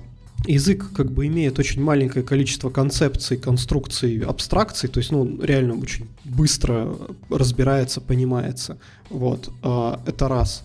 И два, как бы по умолчанию ты вот пишешь просто код на нем, ну, не думая, и ты получаешь там, во-первых, довольно читаемый, понятный код, а, потому что там просто нет конструкций, на которых можно дописать что-то нечитаемое или там супер непонятное. Вот. А, а во-вторых, как бы ты получаешь какой-то там а, удовлетворительный перформанс. Не лучший, ну просто удовлетворительный. Соответственно, если ты как бы то же самое захочешь написать на другом языке, сможешь ли ты написать лучше? Ну да, сможешь. Ты можешь и на Java на самом деле написать э, более быстрый код, чем на Go. И там на C-Sharp ты можешь 100% с последними корами вообще можно даже, наверное, в каких-то задачах издеваться над Go. Но проблема-то не в том. В том, чтобы тебе так хорошо написать код на Java, там, C-Sharp, либо еще чем-то, тебе нужно достаточно хорошо понимать, как работает платформа, где можно срезать углы, где что можно как сделать, да?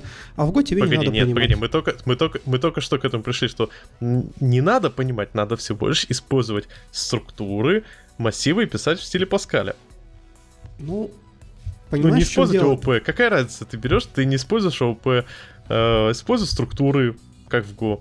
А, Слушай, не, э, не Саш, выкидывай а, а у, тебя, у тебя вот какое расстояние тебе в дотнете надо пройти, чтобы, а, как сказать, вот у тебя есть некая структура данных, да, она может быть структурой, может быть классом.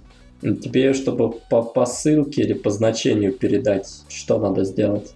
Ну, вот условно. Ну, то есть в Go, условно говоря, ты просто, э, как сказать, э, м, берешь ее адрес, да, через там амперсам. Реф, реф, реф, ин.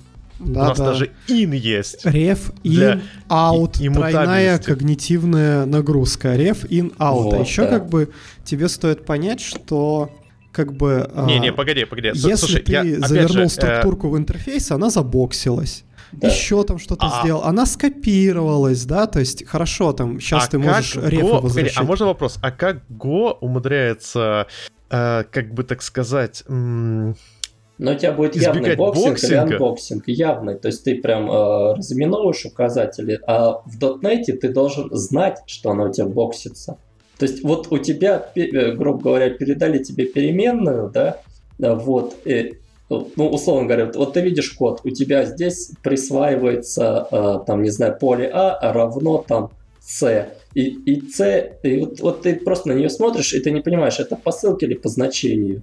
Да, тебе надо знать, что если здесь структура, там это какой-то поле, там интерфейс, условно говоря, да, который там наружу выйдет из скопа, вот, то оно будет бокситься. И вот эти вот из этих мелких моментов вот это все и складывается. Я не защищаю то есть- Go, он ужасен на, как язык, я не могу на нем писать, мне противно. Согласен. Я Go просто потому говно. что из этого вытекает интересный момент. То есть Go — это очень плохой язык, который позволяет низкоквалифицированному разработчику писать более адекватный код. Какого хрена эти разработчики так много денег получают? Ну, потому что язык на хайпе. Алло. Рыночек Мир пришел. несправедливый. Ну, как бы да. А чем мы тогда тут... А, бля, а чем мы тогда тут сидим, как бы Потому на что .NET, ну, .NET? Эстеты. Потому что ты, Саша, да, потратил кучу времени на то, чтобы прокачаться в дотнете, узнать, когда структура боксится или не боксится, что вообще там значит ref in, out и вот это все. И теперь, когда ты вот обладаешь всем этим знанием, и, как, и ты знаешь, как взять и написать как бы быстрый код на C-Sharp, и для тебя это вообще не проблема, ты смотришь на Go и думаешь, что за говно, как я буду на этом писать? Это же себя не уважать. Вот поэтому. На самом деле, на самом деле я подобные вещи э, в свое время так я задумывался в духе...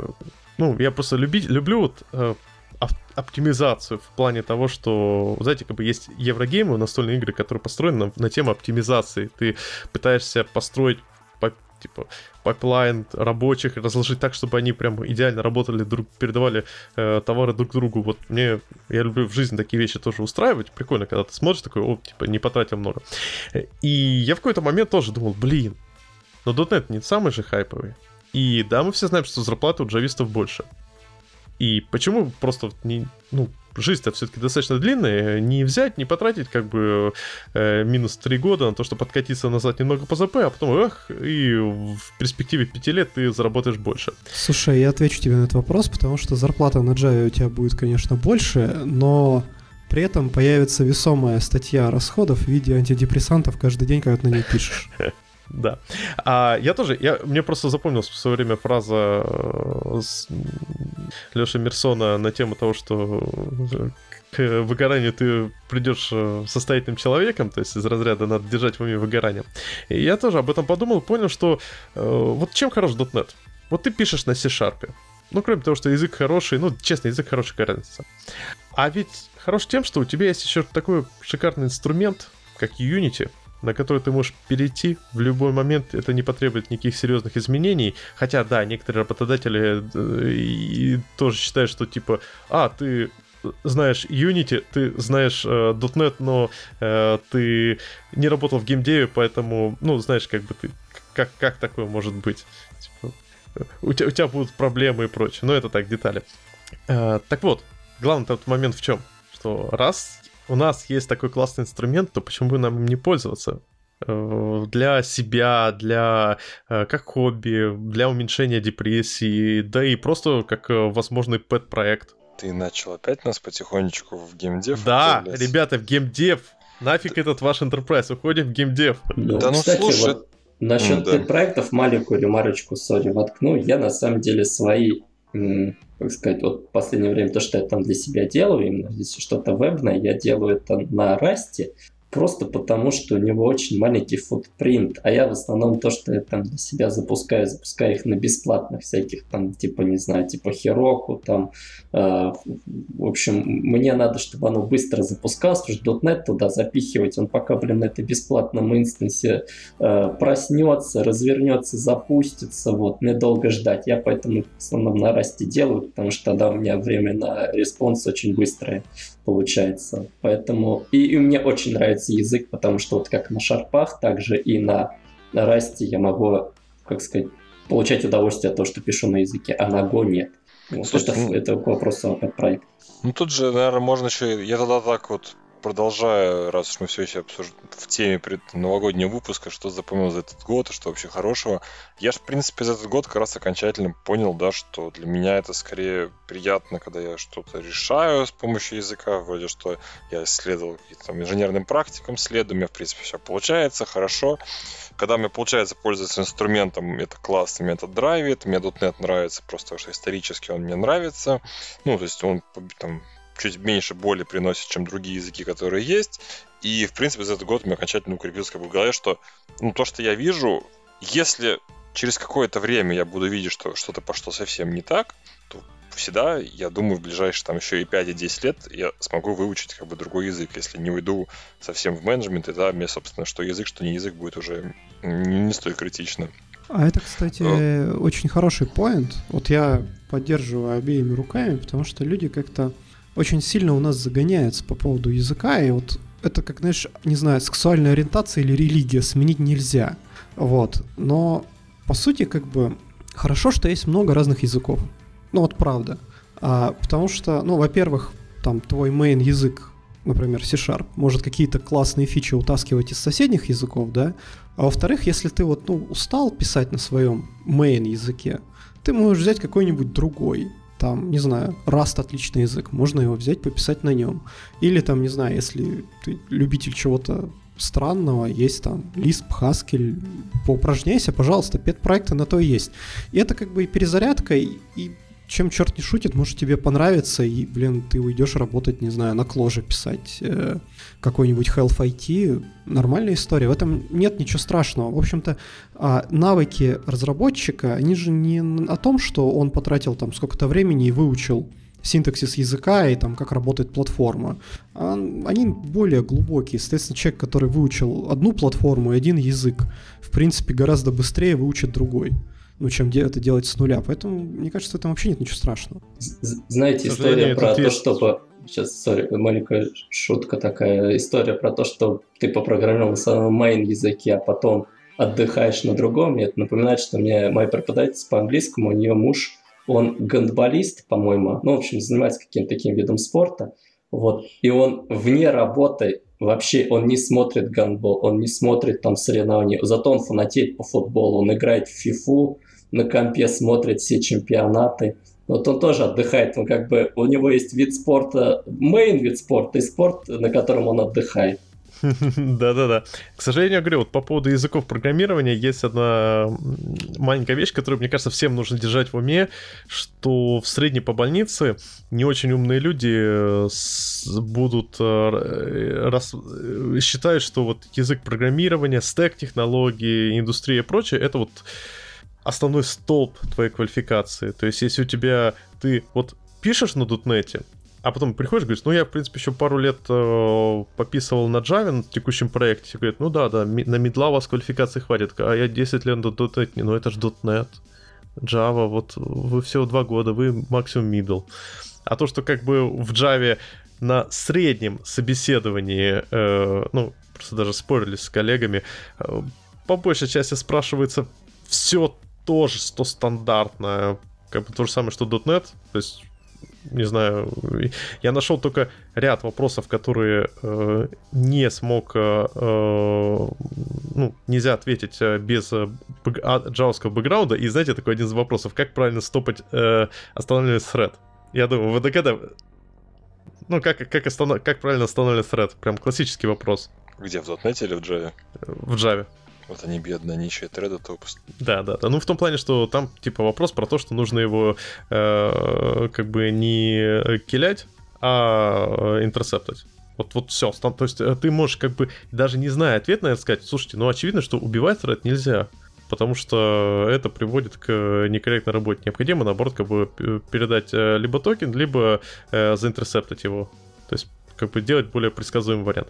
Но, опять же, Проблема в том, что очень многие слушатели, если пытаются так сделать, они столкнутся с рекрутерами, с э, менеджерами, э, с иногда даже просто с разработчиками, которые считают, что если у тебя, э, ну, у тебя происходит типа, когда ты переходишь с одного стека технологий на другой, с одной индустрии на другой, может быть даже с, .NET на .NET Core, у тебя обнуляется твоя квалификация, твой навык.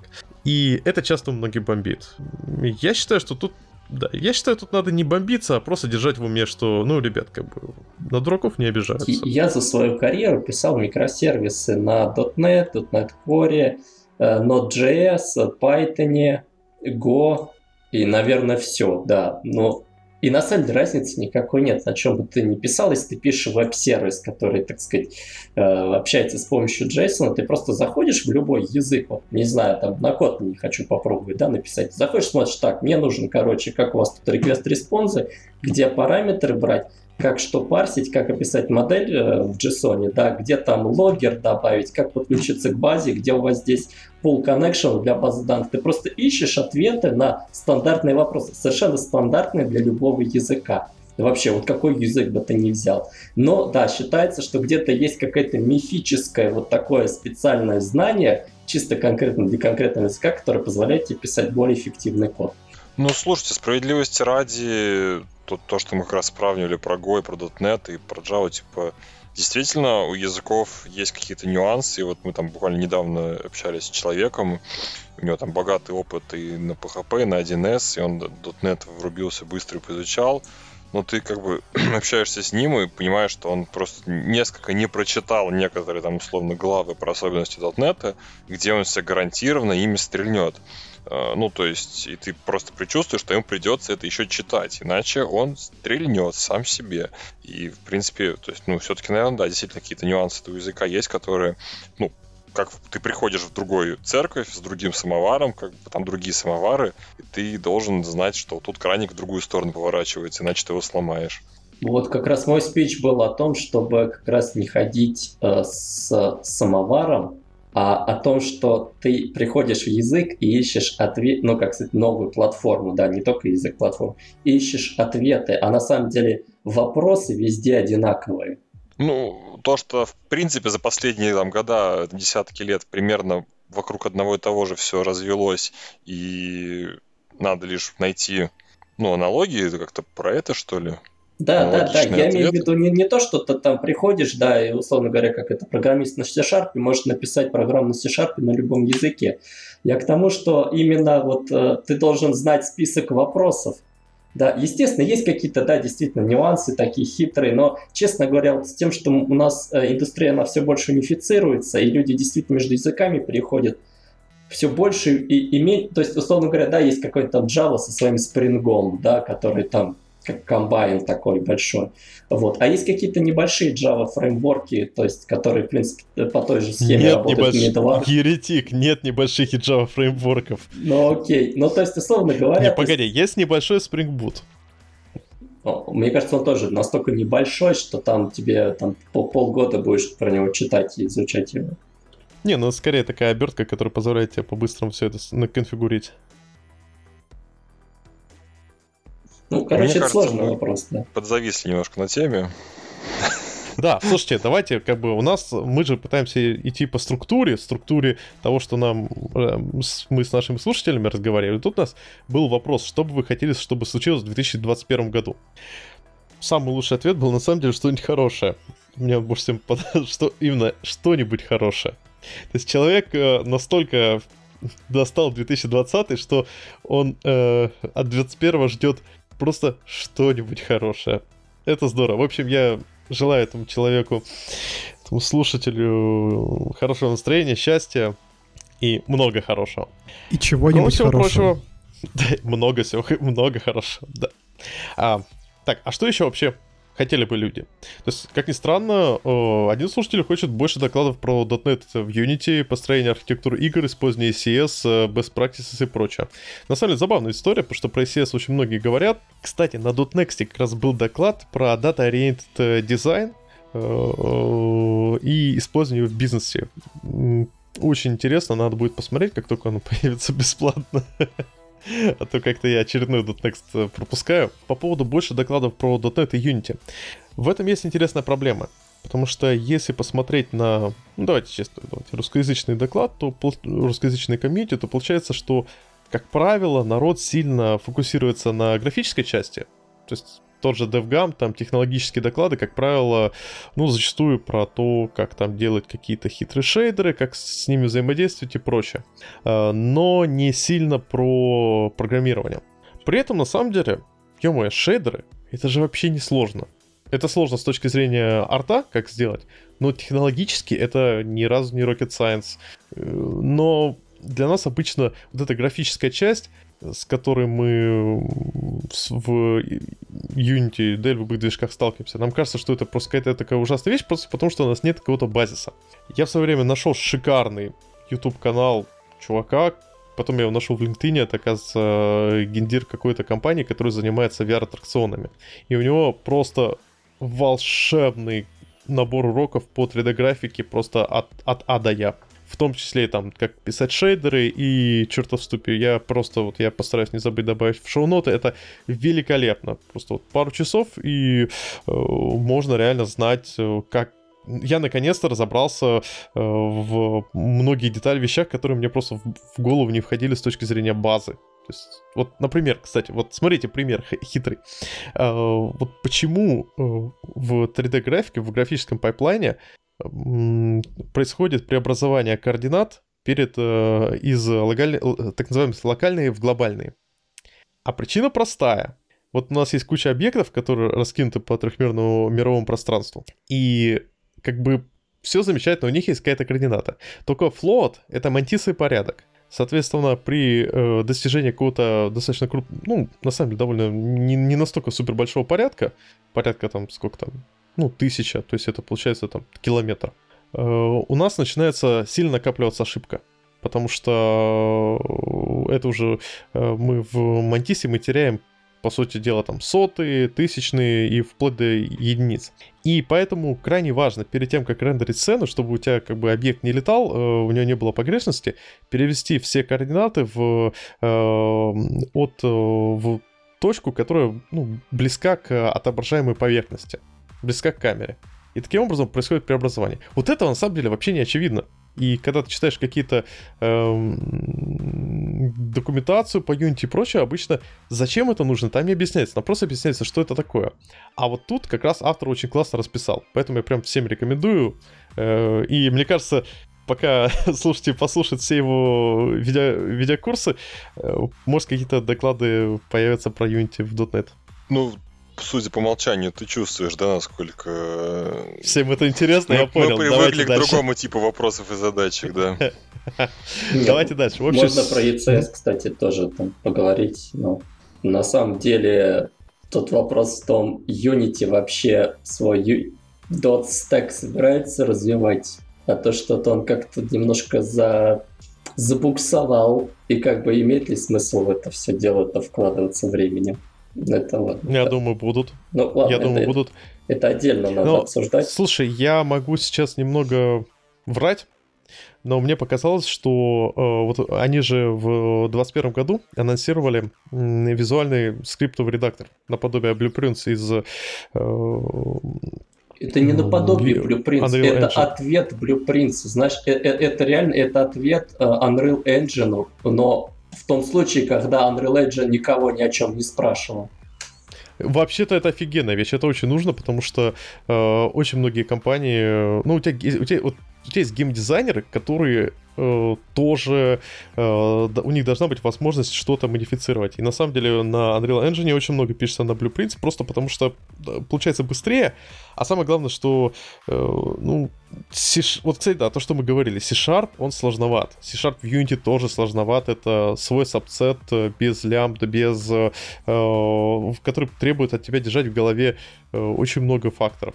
И если ты это можешь выкинуть, Зачем тебе обучать геймдизайнера программированию вообще? Да. Когда-то так, давненько, э... да, я читал про геймдев и студентам помогал в университете разрабатывать, но, к сожалению, я сейчас э, зрители с другой стороны экрана. Хотя у меня есть, наверное, какие-то вот вот сейчас слушаю все это. Если вдруг совсем будет скучно на пенсии, наверное, я займусь геймдизайном. Вот, что-то меня... Это очень скучно. Серьезно, это, это реально, как только начинаешь влезать в геймдизайн, понимаешь, что э, это очень скучно. Программировать гораздо интереснее. Э, программировать игры гораздо интереснее, чем пытаться, чем придумывать для них геймдизайн. Это вообще удивительная вещь. Потому что геймдизайн, он сильно фокусируется на э, человеке и, психо- и психологии. Э, да деле еще не, не покрыли почти все наши кейсы. Давайте быстренько по э, что хотели, чтобы случилось в 2021 году. Пройдемся, то, то, что хотели наши слушатели. В общем, люди хотят дискриминировать Unity в C-Sharp 50. Это хорошо? Конечно. Да, это хорошо. Это давно надо да. было сделать уже. По-моему, его, то, что в 9 не добавили, это просто, как, потому что 9 какой-то такой, постарались в него много не втыкать. А, люди хотят .NET 6. Многие хотят. Они его получат, скорее всего. Ведь это же не киберпанк. Но если мы перейдем на самом деле на такой, так, такой инкремент версии, то это будет как Google, там будет, ой, Google Chrome, будет .NET там 39, знаете. .NET 69, я думаю, это, конечно, будет прекрасно. Я считаю, когда-нибудь мы до этого доживем. Надеюсь. Да-да-да-да.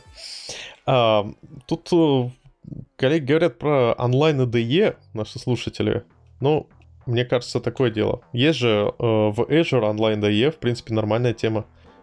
Ну, CodeSpace, Но... кстати, пробовал. Зашло неплохо. На .next на воркшопе у Бьорна было. Э, прикольно. Ну, то есть, я вот сидел, помню, тогда у меня на своем машине, на своей машине мое рабочее окружение настроено, там где-то с докером, тут что-то установлено.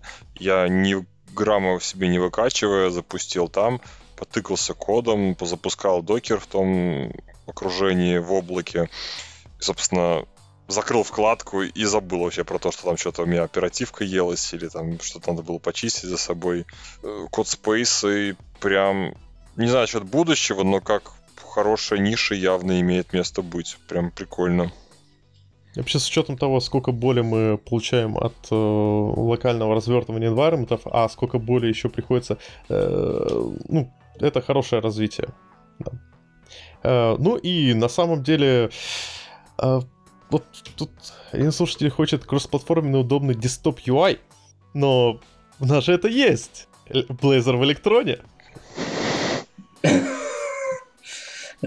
Я буквально недавно вот не могу найти, где-то видел новость о том, что как раз э, WinForms вроде бы будут тащить .NET 6, но я могу ошибаться. Возможно, а, меня приглючило. Я в метро ехал и видел, вот Google новости меня Метро?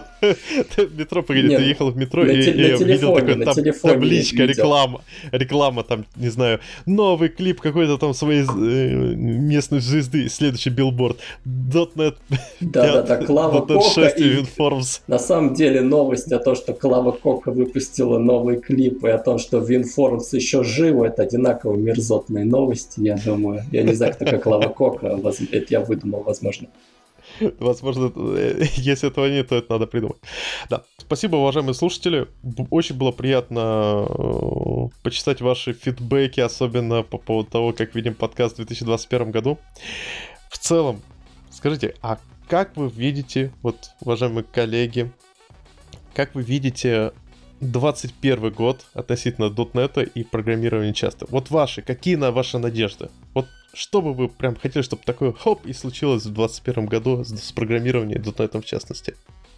Я бы хотел, чтобы где-то на билбордах рядом с Яндекс рекламой и концерта Клава Коки появились э, рекламы, анонсы их следующего выхода .NET или Blazor. Вот мне кажется, было вообще здорово. Э, чтобы прям в университетах вот прям вот висели огромные растяжки такие, все такие, да, .NET, мы его хотим. На самом деле, не, ладно, просто почему бы нет, мне кажется, было прикольно это посмотреть, если говорить именно про .NET. Но я присоединюсь к нашим слушателям, которые попросили Discriminated Union в C-Sharp, я вот очень сильно этого жду. Скорее бы, скорее бы уже у нас появились эти самые юнионы, то бишь алгебраические дивы данных. А это во-первых, а во-вторых, э, мне хочется, наверное, больше всяких прикольных проектов, open на .NET. Хочу, чтобы как в питоне у тебя было 8 веб-фреймворков, и ты, короче, с коллегами файтился, какой из них выбрать, какой из них круче. Не знаю зачем, но мне хочется. Это сложный вопрос, на самом деле. Я, на самом деле, у меня есть мечта, знаете, как Мартин Лютер, I have a dream.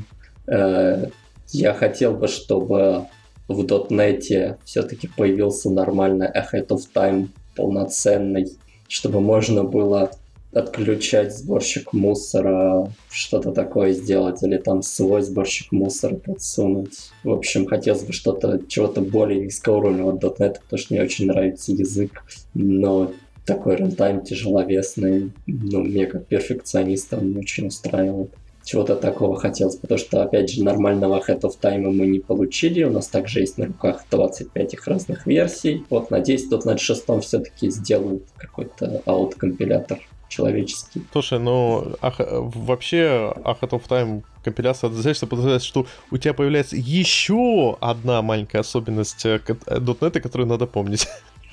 а именно дженерики и кодогенерация в рантайме. Ну, с интерфейсами. Конечно. Но на самом деле всегда есть уже ряд библиотек, которые работают в том же, там, многие пакетов, которые работают в том же LCPP, и они это учитывают. Вот. И кодогенерация происходит так, как раз в момент э, э, в момент сборки, соответственно, все, что пытается что-то уже в рантайме, как сказать, дособрать какие-то типы или еще что-то, это будет э, вызывать runtime exception. Вот, конечно, надо это учитывать, но с другой стороны, это же такой кайф на самом деле писать э, более эффективный код, ради чего мы, собственно, вот, вот эти все э, предыдущие особенности .NET изучали. Надеюсь, а, что это все-таки случится. А, а я вот честно хочу от э, .NET и C-Sharp в будущем, может, какой-то консистентности. То есть, на мой взгляд, э, ладно, это такой небольшой референс, у нас сейчас с Толей в ВКонтакте небольшой такой спор страниц уже, наверное, 30, а, на тему, допустимо ли использовать делег... анонимные делегаты в 2020 году или нет. И я, если, если честно, я в этом споре как сказать, говорю, что допустимо, э, но в целом вообще наличие вот в дотнете такого э, старья, как анонимные делегаты, как э, такие да, очень много в дотнете того, что не используется, э, приводит к, к тому, что язык является неконсистентным, и вот эту всю вещь о том, что нужно помнить, как он себя ведет, как работать с памятью и так далее и тому подобное, приходится действительно держать в голове. И статическая типизация не всегда помогает. Я бы хотел, чтобы в 2021 году все-таки появился э, хотя бы в планах Microsoft некоторый такой ревизит .NET. Возможно, ре- новая ревизия .NET наподобие того, что происходит сейчас со скалой, когда система анализирует и просто говорят, что да, язык хорош, но если мы выкинем вот это, вот это, вот это, подлатаем вот это, вот это, вот это и сделаем вот это, вот этого, он станет лучше, консистентно, и самое главное, что разработчики, которые на нем пишут, будут, у них будет только один способ сделать что-то одно. Вот я хочу от это, вот именно это от Doneta в 2021 году. Да. Слушайте, ну, по-моему, это был классный выпуск э, новогодний, мы прям разболтались. А теперь у нас сейчас будет э, наш такой классический, уже классический после шоу, новогоднее после шоу. Ну что, коллеги, все уже поставили себе киберпанк. Кстати, наверное, наши слушатели таким образом могут понять, м- когда мы записываемся. По, по, по релизной дате киберпанка? Хитро. Да-да-да. Э, Герой 3 One Love. Я... Ну, то есть у тебя нет... То есть, короче говоря, ты из тех людей, у которых э, киберпанк вообще не идет. Знаешь, это владельцы PlayStation так жалуются. Вот, у нас киберпанк с тормозами, все плохо. Слушай, там же вообще не с тормозами, там это пропадающие стены, люди и вот эта вот вся история. То есть у них прям вообще жестко. Я не знаю, я посмотрел а, видосики, как на плойках идет киберпанк, и там прям вообще дище, там стен нету, лиц нету, люди едят собственные пальцы в ресторанах вообще. Я из тех людей, у кого PlayStation вообще нету, даже игрового ноутбука нету. Я примерялся, что-то я хотел себе PlayStation купить, я прям нацеливался на это. Посидел, поиграл у друзей и понял, что я ни во что не хочу играть на PlayStation, потому что я в основном играю либо в RPG, либо в шутеры.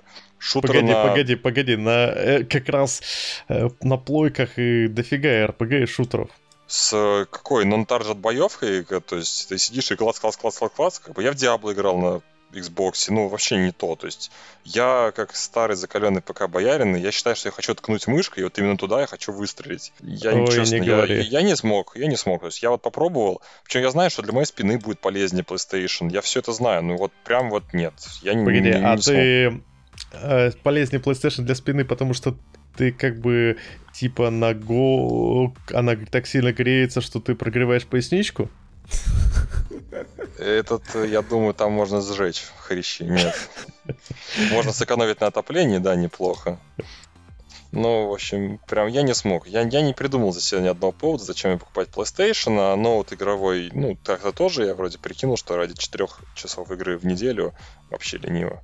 А вот меня в этом плане тоже как раз бомбит, народ так возмущается, говорит, вот буквально процитирую одних таких э, забавно стрёмных э, игровых блогеров, которые иногда посматриваю, когда мне хочется когда душ- душа очень хочет немножко, как сказать, токсичности. Выйти в стратосферу? Ну да, э, и там ребят такие типа, вот, киберпанк отстой, технический отстой, потому что на PlayStation он, ну, на старых э, консолях он идет плохо, а на топовых ПК, э, чтобы получить топовый, топовый как бы перформанс, нужно поиграть со стройкой. Мне так, э, типа, ребят, а вы как бы не думали, что народ в большинстве случаев, кто играет на ПК, у них там, ну, 1060, 1050 или что-то такое более человеческое, а не, блин, как бы такое чувство, что людей послушаешь, у них либо консоль за, давайте честно, дофига денег, либо компьютер за 200 тысяч и без компромиссов.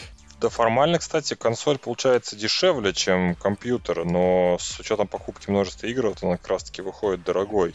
А, а, а понимаешь, мы уже говорили, мы в прошлом, в про- в прошлом выпуске обсуждали, что э, формально как, если у тебя, да, если у тебя нету этого, как сказать, э, нету вообще компьютера, то да, это действительно может быть хорошим выбором, ну, все-таки этот, э, ну, объектив, объективно ты можешь, э, не знаю, купить...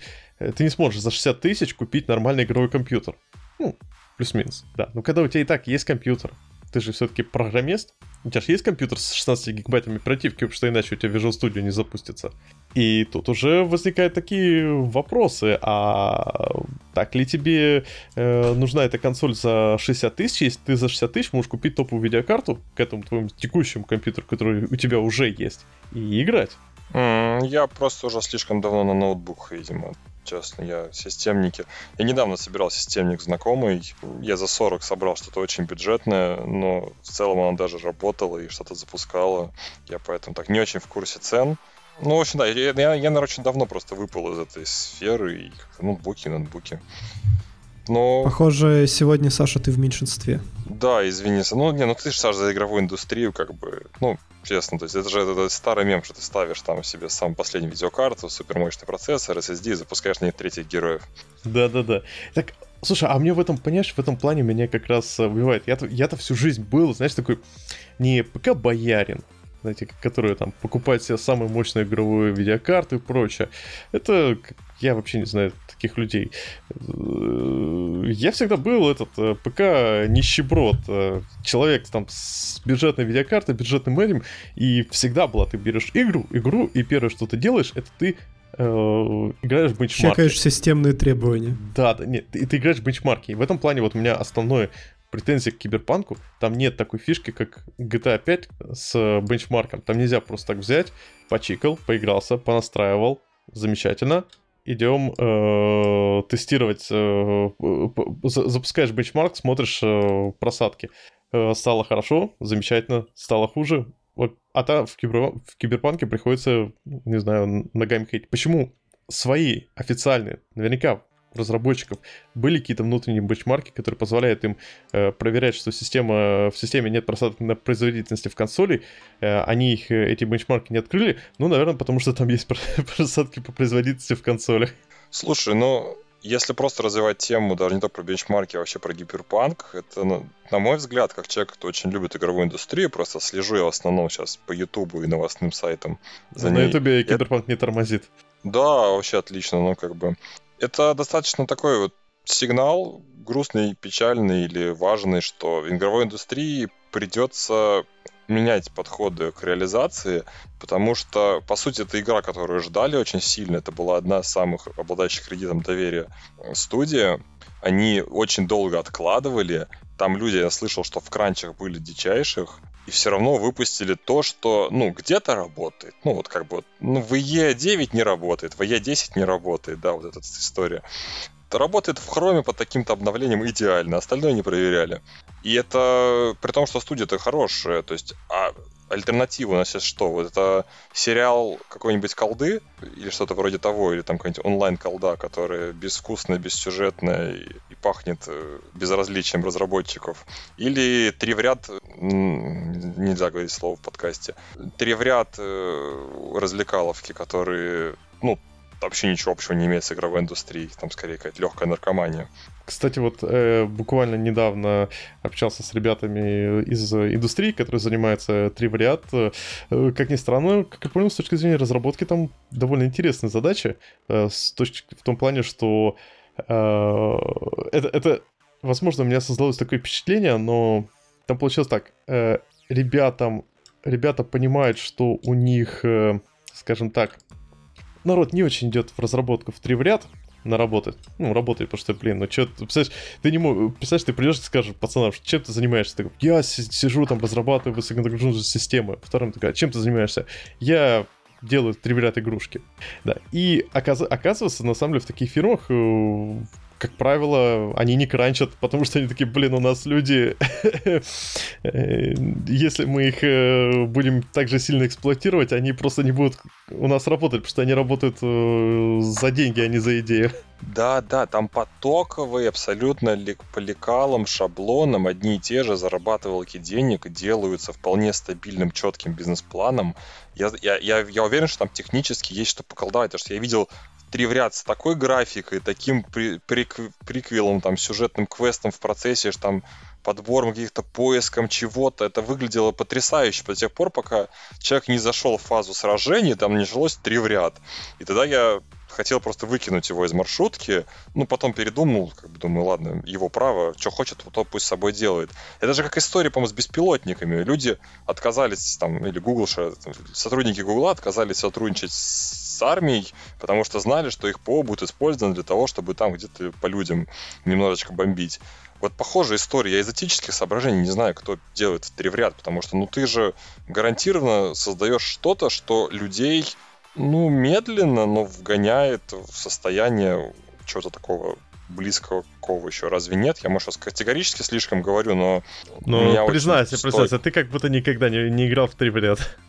Я играл в Зуму в детстве. Да. Все что я... Ну, я очень скептически отношусь к время убивалкам. Я их никогда не любил и очень рано понял, что я не хочу свое время убивать. Я знаю, что в них можно играть, я иногда некоторые интересные вещи находил, но у меня, получается, там то есть с ним в чем проблема? С ним проблема не в игровых механиках в три в ряд.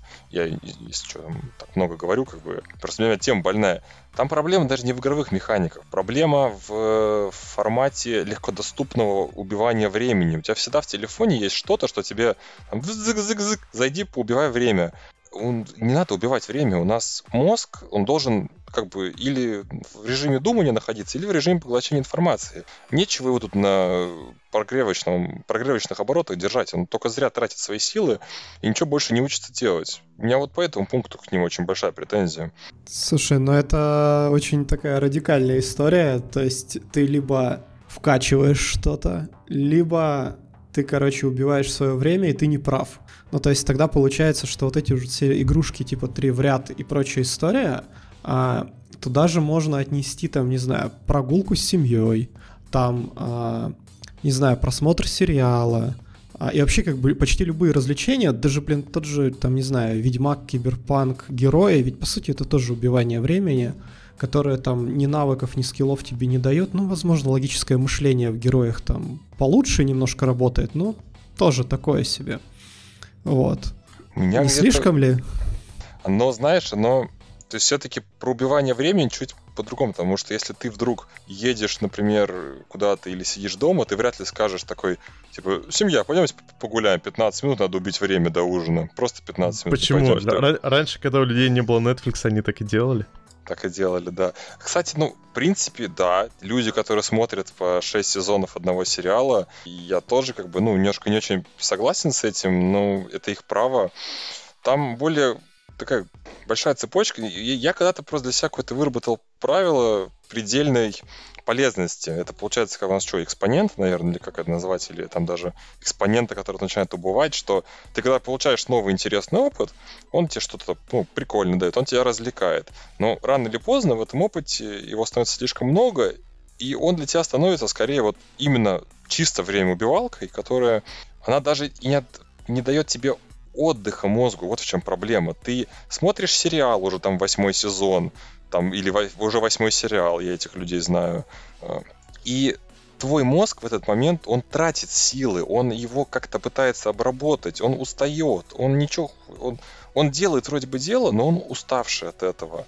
А ты по, по факту даже не чувствуешь, э, как бы не чувствуешь отдыха, и нового не получил, и эмоции у тебя уже не те. И это какая-то уже такая, получается, оно рано или поздно переходит в стадию что-то более близкого на я не хочу говорить слово зависимость, это не зависимость. Ну, на стадию как раз-таки просто впустую помилить время. Подожди, ну это как бы интересная такая теория, но... но смотри, Она не теория, окей. на самом деле геймдизайн этих игр на этом и основан. Э, там есть очень такая... Э, там, понимаешь, там есть метрики специально э, увлеченности, есть определенные метрики, которые собираются по тому, сколько времени человек проводит в игре, сколько времени партии проводит в игре, э, есть метрика ретеншена, э, и в целом по больнице э, это как бы закладывается в геймдизайн. Ну, на самом деле, Алло, не только в этих ребят, играх это закладывается. закладывается для всех игр, даже для третьих героев это закладывается. И сейчас, если мы возьмем любой высокобюджетный тайтл, там считаются точно так же все эти метрики и в третьем Ведьмаке, и там, а, или какой там последний был, и там в любой, короче, игрушке, там в Assassin's Creed, везде все одно и то же. Точно такая же как бы идея о том, что тебя нужно захватить, удержать и стимулировать, да, то есть эти вот все награды, сейчас я пойду там до, дочищу разбойников, мне плюс один там левел, сундучок, более дорогую шмотку. Это же везде так работает. Diablo не совсем, это не совсем. полностью. Не, не, не, смотри, в этом фишка, что Diablo, она работает исключительно на внешней мотивации. Это разделение на внутреннюю и внешнюю мотивацию. Но при этом э, в Diablo до третьей Диабле, вот этот, э, который, в которой они там все поменяли, использовалась э, очень такая простая схема с э, мотивацией, которая не закладывала в тебе какие-то вот эти... э, как сказать? Ну, вот ты правильно сказал, что вот у меня есть сундучок, мне нужно в этом сундучке, чтобы этот сундучок выбить, мне нужно как бы э, убить еще пять этих ребят и прочее, прочее, прочее. То есть у тебя, по сути дела, как на работе, тебе часто говорят, что смотри, тебе нужно закончить эту задачу, эту задачу, эту задачу, и ты будешь молодец. Так и в игре. И поэтому, допустим, про тот же World of Warcraft говорят, что сейчас современный World of Warcraft, он э, выглядит как э, этот э, как бы больше работа, а не игра. В то же время, на самом деле, э, такое же можно сказать и про, да, про практически все и- и- игры, которые именно вот как мобильные, э, про все игры, которые хоть как-то пытаются работать именно на э, внешней мотивации человека. Просто потому что, ну, это работает. Любая сетевая игра. Ребят, Любая да, реально- игра, в Так которой не, встроены покупки, она работает именно так. Так разве это... Так в этом фишка, что... э, как сказать, э, это разве адекватно? Вот Ребят, представь смотри, Да-да. Я, смотри, адекватный, просто мы ушли чуть в сторону, то есть мы потеряли другой фактор. Есть, что механики игр это одно, а есть другой, и другой фактор, ко- который вот как раз таки легкодоступность этого 15-минутного отвлечения вот туда.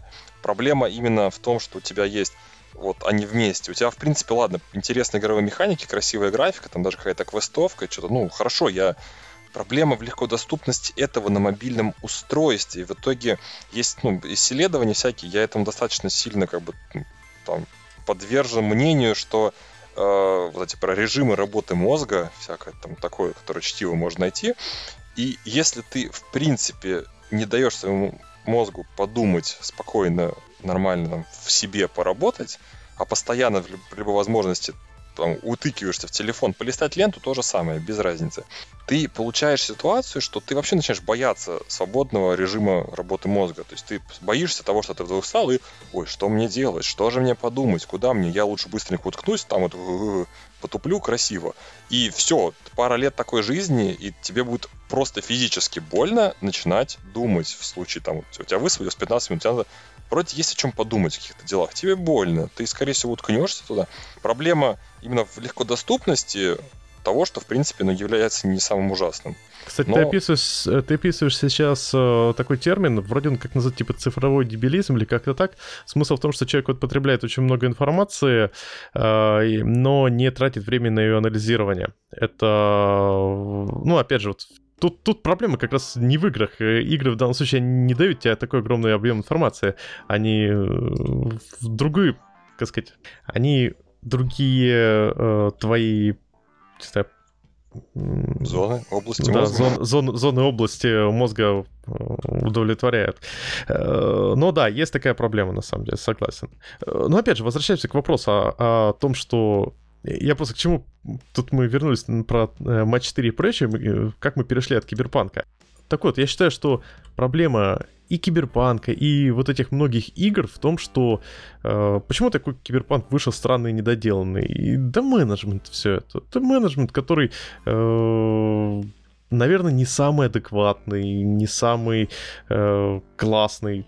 То есть там есть талантливые ребята, которые занимались, э, ну, давайте честно, не геймплейной части, а в первую очередь э, э, исторической частью, сюжеткой там. делали все эти красивые э, видеоролики и прочее. А менеджмент это не смог это нормально организовывать. Вот все ругают Ubisoft, но Ubisoft как раз они умеют настроить э, нормальный игровой процесс, ну, нормальный процесс разработки игры, чтобы выпускать вот как этой осенью три игры с нормальным качеством, без э, детских проблем на старте э, и с огромным, как бы, с адекватным, с адекватной организацией. Ну, факт есть, да, что процессы у них налажены. Я, честно говоря, не очень знаю, что именно там в Киберпанке. Я просто помню, что его сильно ждали, и там вроде сейчас в основном технические проблемы, пока не могут из-за которых оценить все то, что он обещал. Я помню, читал книгу. Да, все нормально там. Пикси. Кровь под и пиксели, которую я читал, что там такая была мысль, почему вообще игровой индустрии очень много кранчей и вот этих краски очень сложно, точнее, не сбывающихся процессов, не сбывающихся вообще прогнозов. Потому что каждый раз, когда пытаются сделать какую-то игру, то есть если ты делаешь такую же, как делал раньше, тогда все понятно, процесс налаженный. Почему, собственно, у Юбика получается. А каждый, когда ты хочешь выпендриться и сделать что-то новое, прорывное, следовательно, все старые планы, прогнозы, все экспертные оценки идут лесом, и ты поэтому выезжаешь за сроки. И, соответственно, много кранчей, потому что каждый раз пытаются сделать что-то новое вау-эффектом. Вроде такая там была мысль. Вот я, я, кстати, читал эту книгу, я на 100% не согласен с этим. Э, они путают причину со следствием. А у нас как будто в, нашем, в нашей разработке все так предсказуемо. Вот мы тут сидим такие э, грибцы, э, пишем код по 50 крудов в день, и еще соревнуемся, кто быстрее напишет крут. И это наша единственная метрика. Да нет, конечно, вот что, мы все тут из присутствующих пишем код, пишем приложения, которых на самом деле до этого не было. Вот Никита делает э, э, high-performance систему, обрабатывающую а, окулярды э, финансовых э, показателей в секунду. Э, я занимаюсь разработкой и дизайном системы забора репортинга, ну, построения да, наверное, звучит как звучит очень уныло, но на деле там очень много того, что ты никогда и не делал. Артем вообще занимается, по-моему, не знаю, чем занимается Артем, но тоже чем-то крутым, насколько я знаю, последний раз, когда с ним общался. А, а там то же самое, только почему-то в Enterprise и в бизнесовых системах, и, кстати, как я понял, во всех этих матч, во многих матч 3 компаниях, потому что мне кажется, что матч 3 компании э, быстро помирают, если они, э, у них нет адекватного менеджмента. Так вот, тут почему-то считается нормальным. Да, ты разрабатываешь систему, и ты понимаешь, что у тебя может быть косяк провал по, пер... по срокам. И ты закладываешь в риски, ты понимаешь, какие там могут быть э, э, проблемы и так далее и тому подобное. А тут такие, слушайте, ну мы, короче, как-то тогда покранчили, сделали Ведьмака, всем понравилось, давайте сделаем еще раз. Ну вот как бы все. Это не менеджмент, это, извините, пожалуйста, булшит. Слушай, мне кажется, тут есть э, двойной фактор, да, когда мы говорим про Enterprise, наш любимый родной то там типа история тупо про то, что а, вот у нас как бы, ну, техническая какая-то сложность, да, ну и там итеративный процесс попадания во что-то. Вот. Когда мы говорим про игру, там же, ну, как бы очень творческая история, то есть есть какой-то геймдизайнер, который приходит там говорит, о, блин, а теперь хочу, чтобы вот это было там на потолке, либо еще где-то, еще как-то. И то есть получается, вот эта вот непредсказуемость и изменчивость, она в двух плоскостях. Одна плоскость это механики, на самом деле даже больше, да, механики раз, потом графика два, там художник пришел, арт-директор сказал так, монстры стрёмные, перерисовать все, вот. А еще техническая часть есть. И помимо того, что есть вот три сложности в этих плоскостях, еще это все должно как-то состыковать, да, то есть пришел там арт-директор сказал перерисовать монстров, и в них резко стало в два раза больше полигонов, и у нас все тормозит, и бедные, там, не знаю, разработчики такие, какого черта мы вынуждены сейчас как-то неистово это все оптимизировать. Блин, старые монстры были лучше. Слушай, ну это можно, конечно, так сказать, что э, тут возникают всегда какие-то доп. опции, но а у нас как будто дополнительных правок нету в разработке. У нас э, как будто мы по waterfall. У нас стандартная ситуация. Ты сидишь, пишешь код, и внезапно тебе приходит э, на очередного, после очередного демо, в лучшем случае после очередного демо, а обычно после какого-то внутреннего демо, такой, хм, знаешь, на самом деле нам нужно сделать теперь по-другому. А еще мы теперь поняли, что система, с которой вы взаимодействуете, э, вот у нас вышла новая версия, мы полностью поменяли API и полностью поменяли способы э, э, метрики доступа. И ты такой, ну, лол, окей окей, продолжаем жить. Ну, как бы, я, Слушай, я просто ну, к чему? Понимаешь У меня... же, что это не влияет а, корнево, да, то есть, ну, то есть, окей, да, это может быть стрёмно, мы пошли переписывать там какой-то кусок системы из-за этого, там, адаптер какой-то перепишем сейчас почти полностью, возможно, нам там придется какие-то болезненные изменения сделать, да, но мне кажется, что если приходит геймдизайнер и говорит, так, ребят, теперь у нас будет там Короче, все по-другому. Раньше было три в ряд, теперь будет э, три по вертикали. Не знаю. Вот. То это может прям, ну, привести к тому, что нужно просто все выкинуть и заново переделать. То есть у них же там сильно все меняется. И об этом, кстати, говорилось в этом кровь под пиксели, о том, как да, они да, начинали да. писать шутана, закончили с РПГшкой и, и вообще без, без, без, без этого, без возможности стрелять. Ну, как-то так вышел, сорян. Так, так, не, в этом и идея, что на самом деле геймдев, вот опять же мы говорим про э, геймдизайнеров, что вот да, геймдизайнеры, они такие как бы приходят геймдизайнеры, но это не означает, что вот как, как у нас бизнес-аналитик, тут нужно понять, что ключ, есть ключевое отличие между дизайнером и бизнес-аналитиком, что вот бизнес-паралитик, э, который вот с которым мы обычно взаимодействуем, Э, это человек, который формирует тебе бизнес-процессы, как работать в системе, которую ты автоматизируешь. И потом он это все дело э, тебе выкладывает в том виде, в котором есть, и говорит, вот это запрограммируй. А геймдизайнер, он сам занимается э, прототипированием, и, как правило, к разработчикам геймдизайнер приходит с э, требованием, слушайте, мне для прототипирования нужно вот это, вот это, вот эта опция. Бывает, конечно, компании, у которых, да, есть такая ситуация, когда э, геймдизайнер вдруг возникла идея, и он такой идет к программисту и говорит, быстро заимплементи. Но э, прежде чем он это сделает, он э, проводит анализ на попыт, ну, не знаю, как минимум на основе существующих ассетов. Э, также используется такой классный подход, как бумажное прототипирование, э, живое прототипирование в VR вообще классно работает э, живое прототипирование. То есть, если ты делаешь какую-нибудь игру с взаимодействием предметов, то ты вживую распределяешь их по комнате, ну и так далее и тому подобное. То есть, это все входит в рабочий процесс. То есть, там нет такой ситуации, что вот черт возьми, Э, мы тут разрабатывали приложение, и тут внезапно поняли, что мы провалимся по срокам, потому что у нас геймдизайнеры хотят все переделать. Конечно, нет. Фильмы, вот тоже творчество, но фильмы почему-то в фильмах почему-то никто не кранчит. Тут же главное, вот, я считаю, главная проблема не в том, что сроки продалбывают. Сроки продалбывают все, это норма. Проблема в том, что руководство считает, что лучший способ э, работать со сроками это устроить кранч. И в этом, я считаю, виноваты геймдизайнеры. Потому что если гейм, это уже было на выпуске, я говорил, геймдизайнеры, если он э, что-то не понял, вот он, э, не знаю, такой весь э, задолбанный который год, как человек, который час э, ночи пишет э, э, свои, не знаю, что там делает, прототип, прототипирует, э, создает прототипчик, потом его играет и анализирует, что там получилось, в лучшем случае у него получится, ну, немножко что-то скучноватое.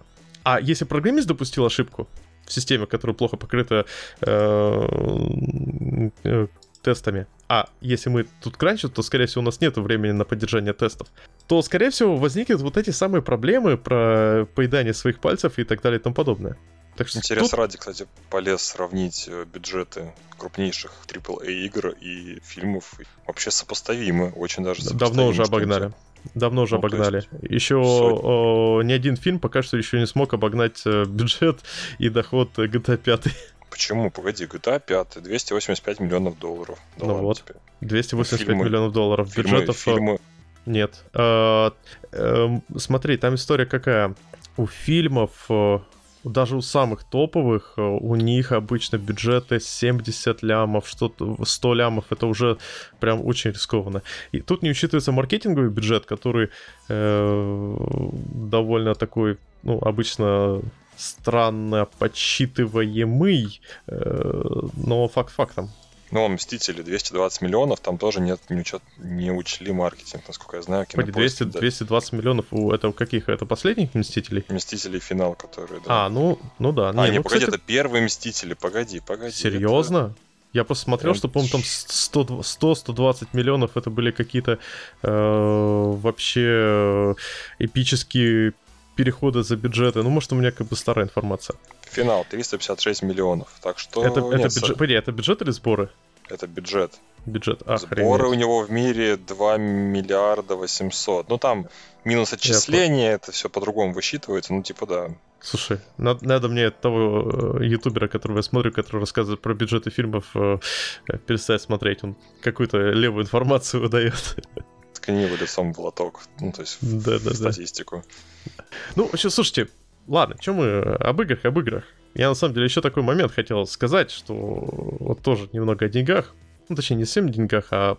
Короче, вы Spotify пользуетесь? Куда ни ткнешь, все пользуются Spotify. Я просто в свое время очень удивился, когда э, пошла информация, о, Spotify выходит в России. Первая мысль была, ну зачем? Ну... Слушай, ну, во-первых, как бы ну, ну, а что, если не, не это, не Spotify, да? Есть Яндекс Музыка, есть условно там возможность где-то запиратить э, пережатые mp3-шки эм в отвратительном капитале. Вот. В смысле, а, а Deezer, Google Music, который слышишь, YouTube Music, э, вот. бога, бога, богомерзкий э, этот э, Apple Music. Слушай, Apple Music, что-то, ну, надо, во-первых, наверное, девайс Apply иметь, в противном случае это явно не твой первый приоритет, чтобы ну, да, да, ставить да. куда-то iTunes и это. Слушай, ну я YouTube, его. я YouTube Music пользую, причем я все время платил как-то подписку вместе, ну то есть она получается семейная, у меня сейчас там в семье вот, то есть люди, там, мое ближайшее окружение, мы никто из нас получается не видит рекламу на YouTube, в принципе никакую вот эту, ну кроме интеграции. То есть никакой там пропустить рекламу у нас нету. И, соответственно, YouTube Music тоже входит э, нормально. Ну, в принципе, мне прям нормально. Но, если честно, я тоже долгое время пользовался YouTube Music. Пока вот не началась вот это... Я, меня Google, конечно, впечатляет. Google знает обо мне все. Spotify на тот момент, когда я как бы только его поставил, он обо мне знал ничего, просто ни слова вообще. В ним, а теперь, смотрите, как говорится, следим за руками. Миди, э, этот э, Google Music, э, этот, э, э, когда я уже Гуглом пользуюсь сто лет в обед, при этом он все равно мне говорит, М, тебе, наверное, хочется послушать вот эту рыбчинку какого-то э, американского исполнителя из гетто. Google, уважаемый Google, как ты из э, моего списка немецкого индастриала, э, классической музыки э, и какого-нибудь там э, дэт металла вдруг подумал, что мне будет это интересно? Spotify же через ровно один день после того, как я послушал парочку песен у него, мне предложил шикарную группу Ostfront, э, которую, ну, просто я потом долго и упорно слушал. Для меня это было целым открытием. После этого я сказал, что все, как бы Spotify это просто бомба и лучше не может быть. Ну вот. Ну вот. тут да, я соглашусь, что да, Google никогда, то есть нельзя похвалить за рекомендации и подборку, у него микс отвратный, поэтому да, в основном ты слушаешь то, что ты знаешь. Такая проблемусина имеется. И тут, тут возникает, понимаешь, другая такой момент. Зараза, зачем ты собираешь обо мне информацию? Ну, очевидно, это... их рекомендательная система не так хороша, как система рекламы, что непонятно. Да, да, да. Ну, это, кстати, да, это же большой пункт, что вроде говорят, сейчас большая часть интернета держится на рекламе, вроде как на там таргетированной рекламе, на то, что сколько ее стоит там купить. Но да, мне кажется, зачастую как-то переоценивают на самом деле. Не, реклама у них нормальная. Мне вот на почту пришло. Это мое любимое. Сидим, сижу, я, и мне на почту, именно, знаете, в Gmail есть этот спам их официальный, приходит Spider-Man, Майлз Моралес, играй на PlayStation 5. Я так сижу, смотрю, так, это не реклама, это не реклама, потому что я не могу купить PlayStation 5. То есть, если даже хочу купить PlayStation 5 и не могу купить, это издевательство официальное. То есть, это как будто бе-бе-бе, у нас есть новая крутая игра, но ты не можешь в нее поиграть, потому что она на консоли, которую ты, даже если вдруг захочешь купить, ты не сможешь купить, потому что она у тебя не продается. Бе-бе-бе. Ну, ну, то есть, это BBB, и, в принципе, ну, гугловый сервис, конечно, да, я тут согласен, что, в принципе, у Гугла, вот, по-моему, только вот поиск был нормальный. И он индексирует быстро, в принципе. И вот YouTube, в принципе, они его первым выкатили, он как бы хорошо, стабильно работает. YouTube они купили. Ну вот, и то как бы, да. То есть, ну, получается, да, в принципе, гугловые сервисы никогда не хвалились ни юзабилити, ни человечностью. Так что не кидайте в меня, пожалуйста, ничего. Возможно, я попробую когда-нибудь Spotify, но, в принципе, интересно. Не, прям, на самом деле, у меня даже была какая-то мысль в свое время в подкасте вести, знаете, такого э, открытие месяца вот, с точки зрения музыки. Но я потом подумал, наверное, знаете, как бы обсуждение melodic death металла это, ну, совсем и не только. Ну, прям совсем и не только. Это даже будет чересчур и не только. Ну, если говорить про техническую часть, да, вот если чтобы это было все-таки хоть сколько-то и не только, вообще же, правда, интересно, что соревнуются все эти сервисы в, в, там, в своих рекомендательных алгоритмах, э, но при этом, получается, да, у самых крупных компаний они прям совсем не лучшие. То есть, получается, данных там много, но их все равно обрабатывают через одно колено. И оно так себе, ну, примерно как-то вроде бы. А, а есть кто вообще в, в курсе, как просто не реализуется вот это все, кроме там, э, либо обработки по схожим тегам, либо через нейронки? Э, ну, во-первых, какая разница? Э, каким образом ты этот многочлен разметишь? Просто и Spotify, и Google Music, они используют э, статистику. То есть духе, если чувак послушал э, сегодня Рамштайн, то завтра, скорее всего, он послушает... Э, а, а завтра он послушал Ostfront, то, скорее всего, э, эти группы очень похожи. Но, с другой стороны, как бы... Гуглу это не помогает. Мне кажется, там другая у Гугла проблема. Они, э, возможно, очень сильно... Э, даже не знаю. Но вот, опять же, мне вот этих, э, вот этого негра рэпера начали предлагать, когда пошла вот эта Black Lives Matter. В общем, Spotify рулит. Киберпанк тоже на самом деле рулит. На 1060 он хорошо идет, а э, консольщики, ну, что сказать, ребят.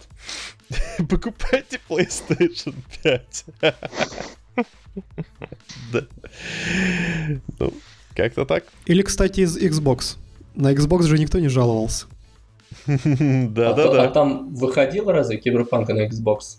Да, по-моему, оно а. уже везде вышло.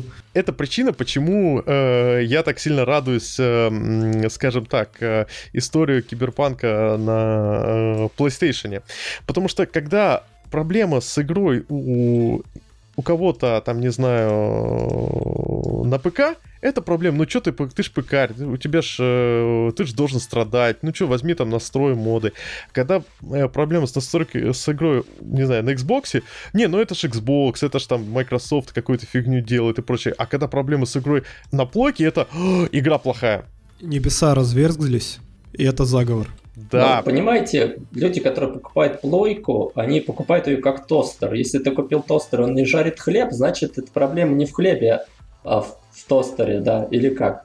Не, а вот погоди, тут как раз получается, ты... что хлеб плохой. Да, тут как раз проблема в хлебе получается. Это вот интересный момент такой, да. Слушай, по-моему, по это было здорово. Я думаю, не стоит больше наших слушателей э, отрывать от э, тазиков с оливье и от э, просмотра чего-то там голубого огонька по экрану с экрана телефона. Всем спасибо, всем пока. Пока-пока. До свидули. Всем пока.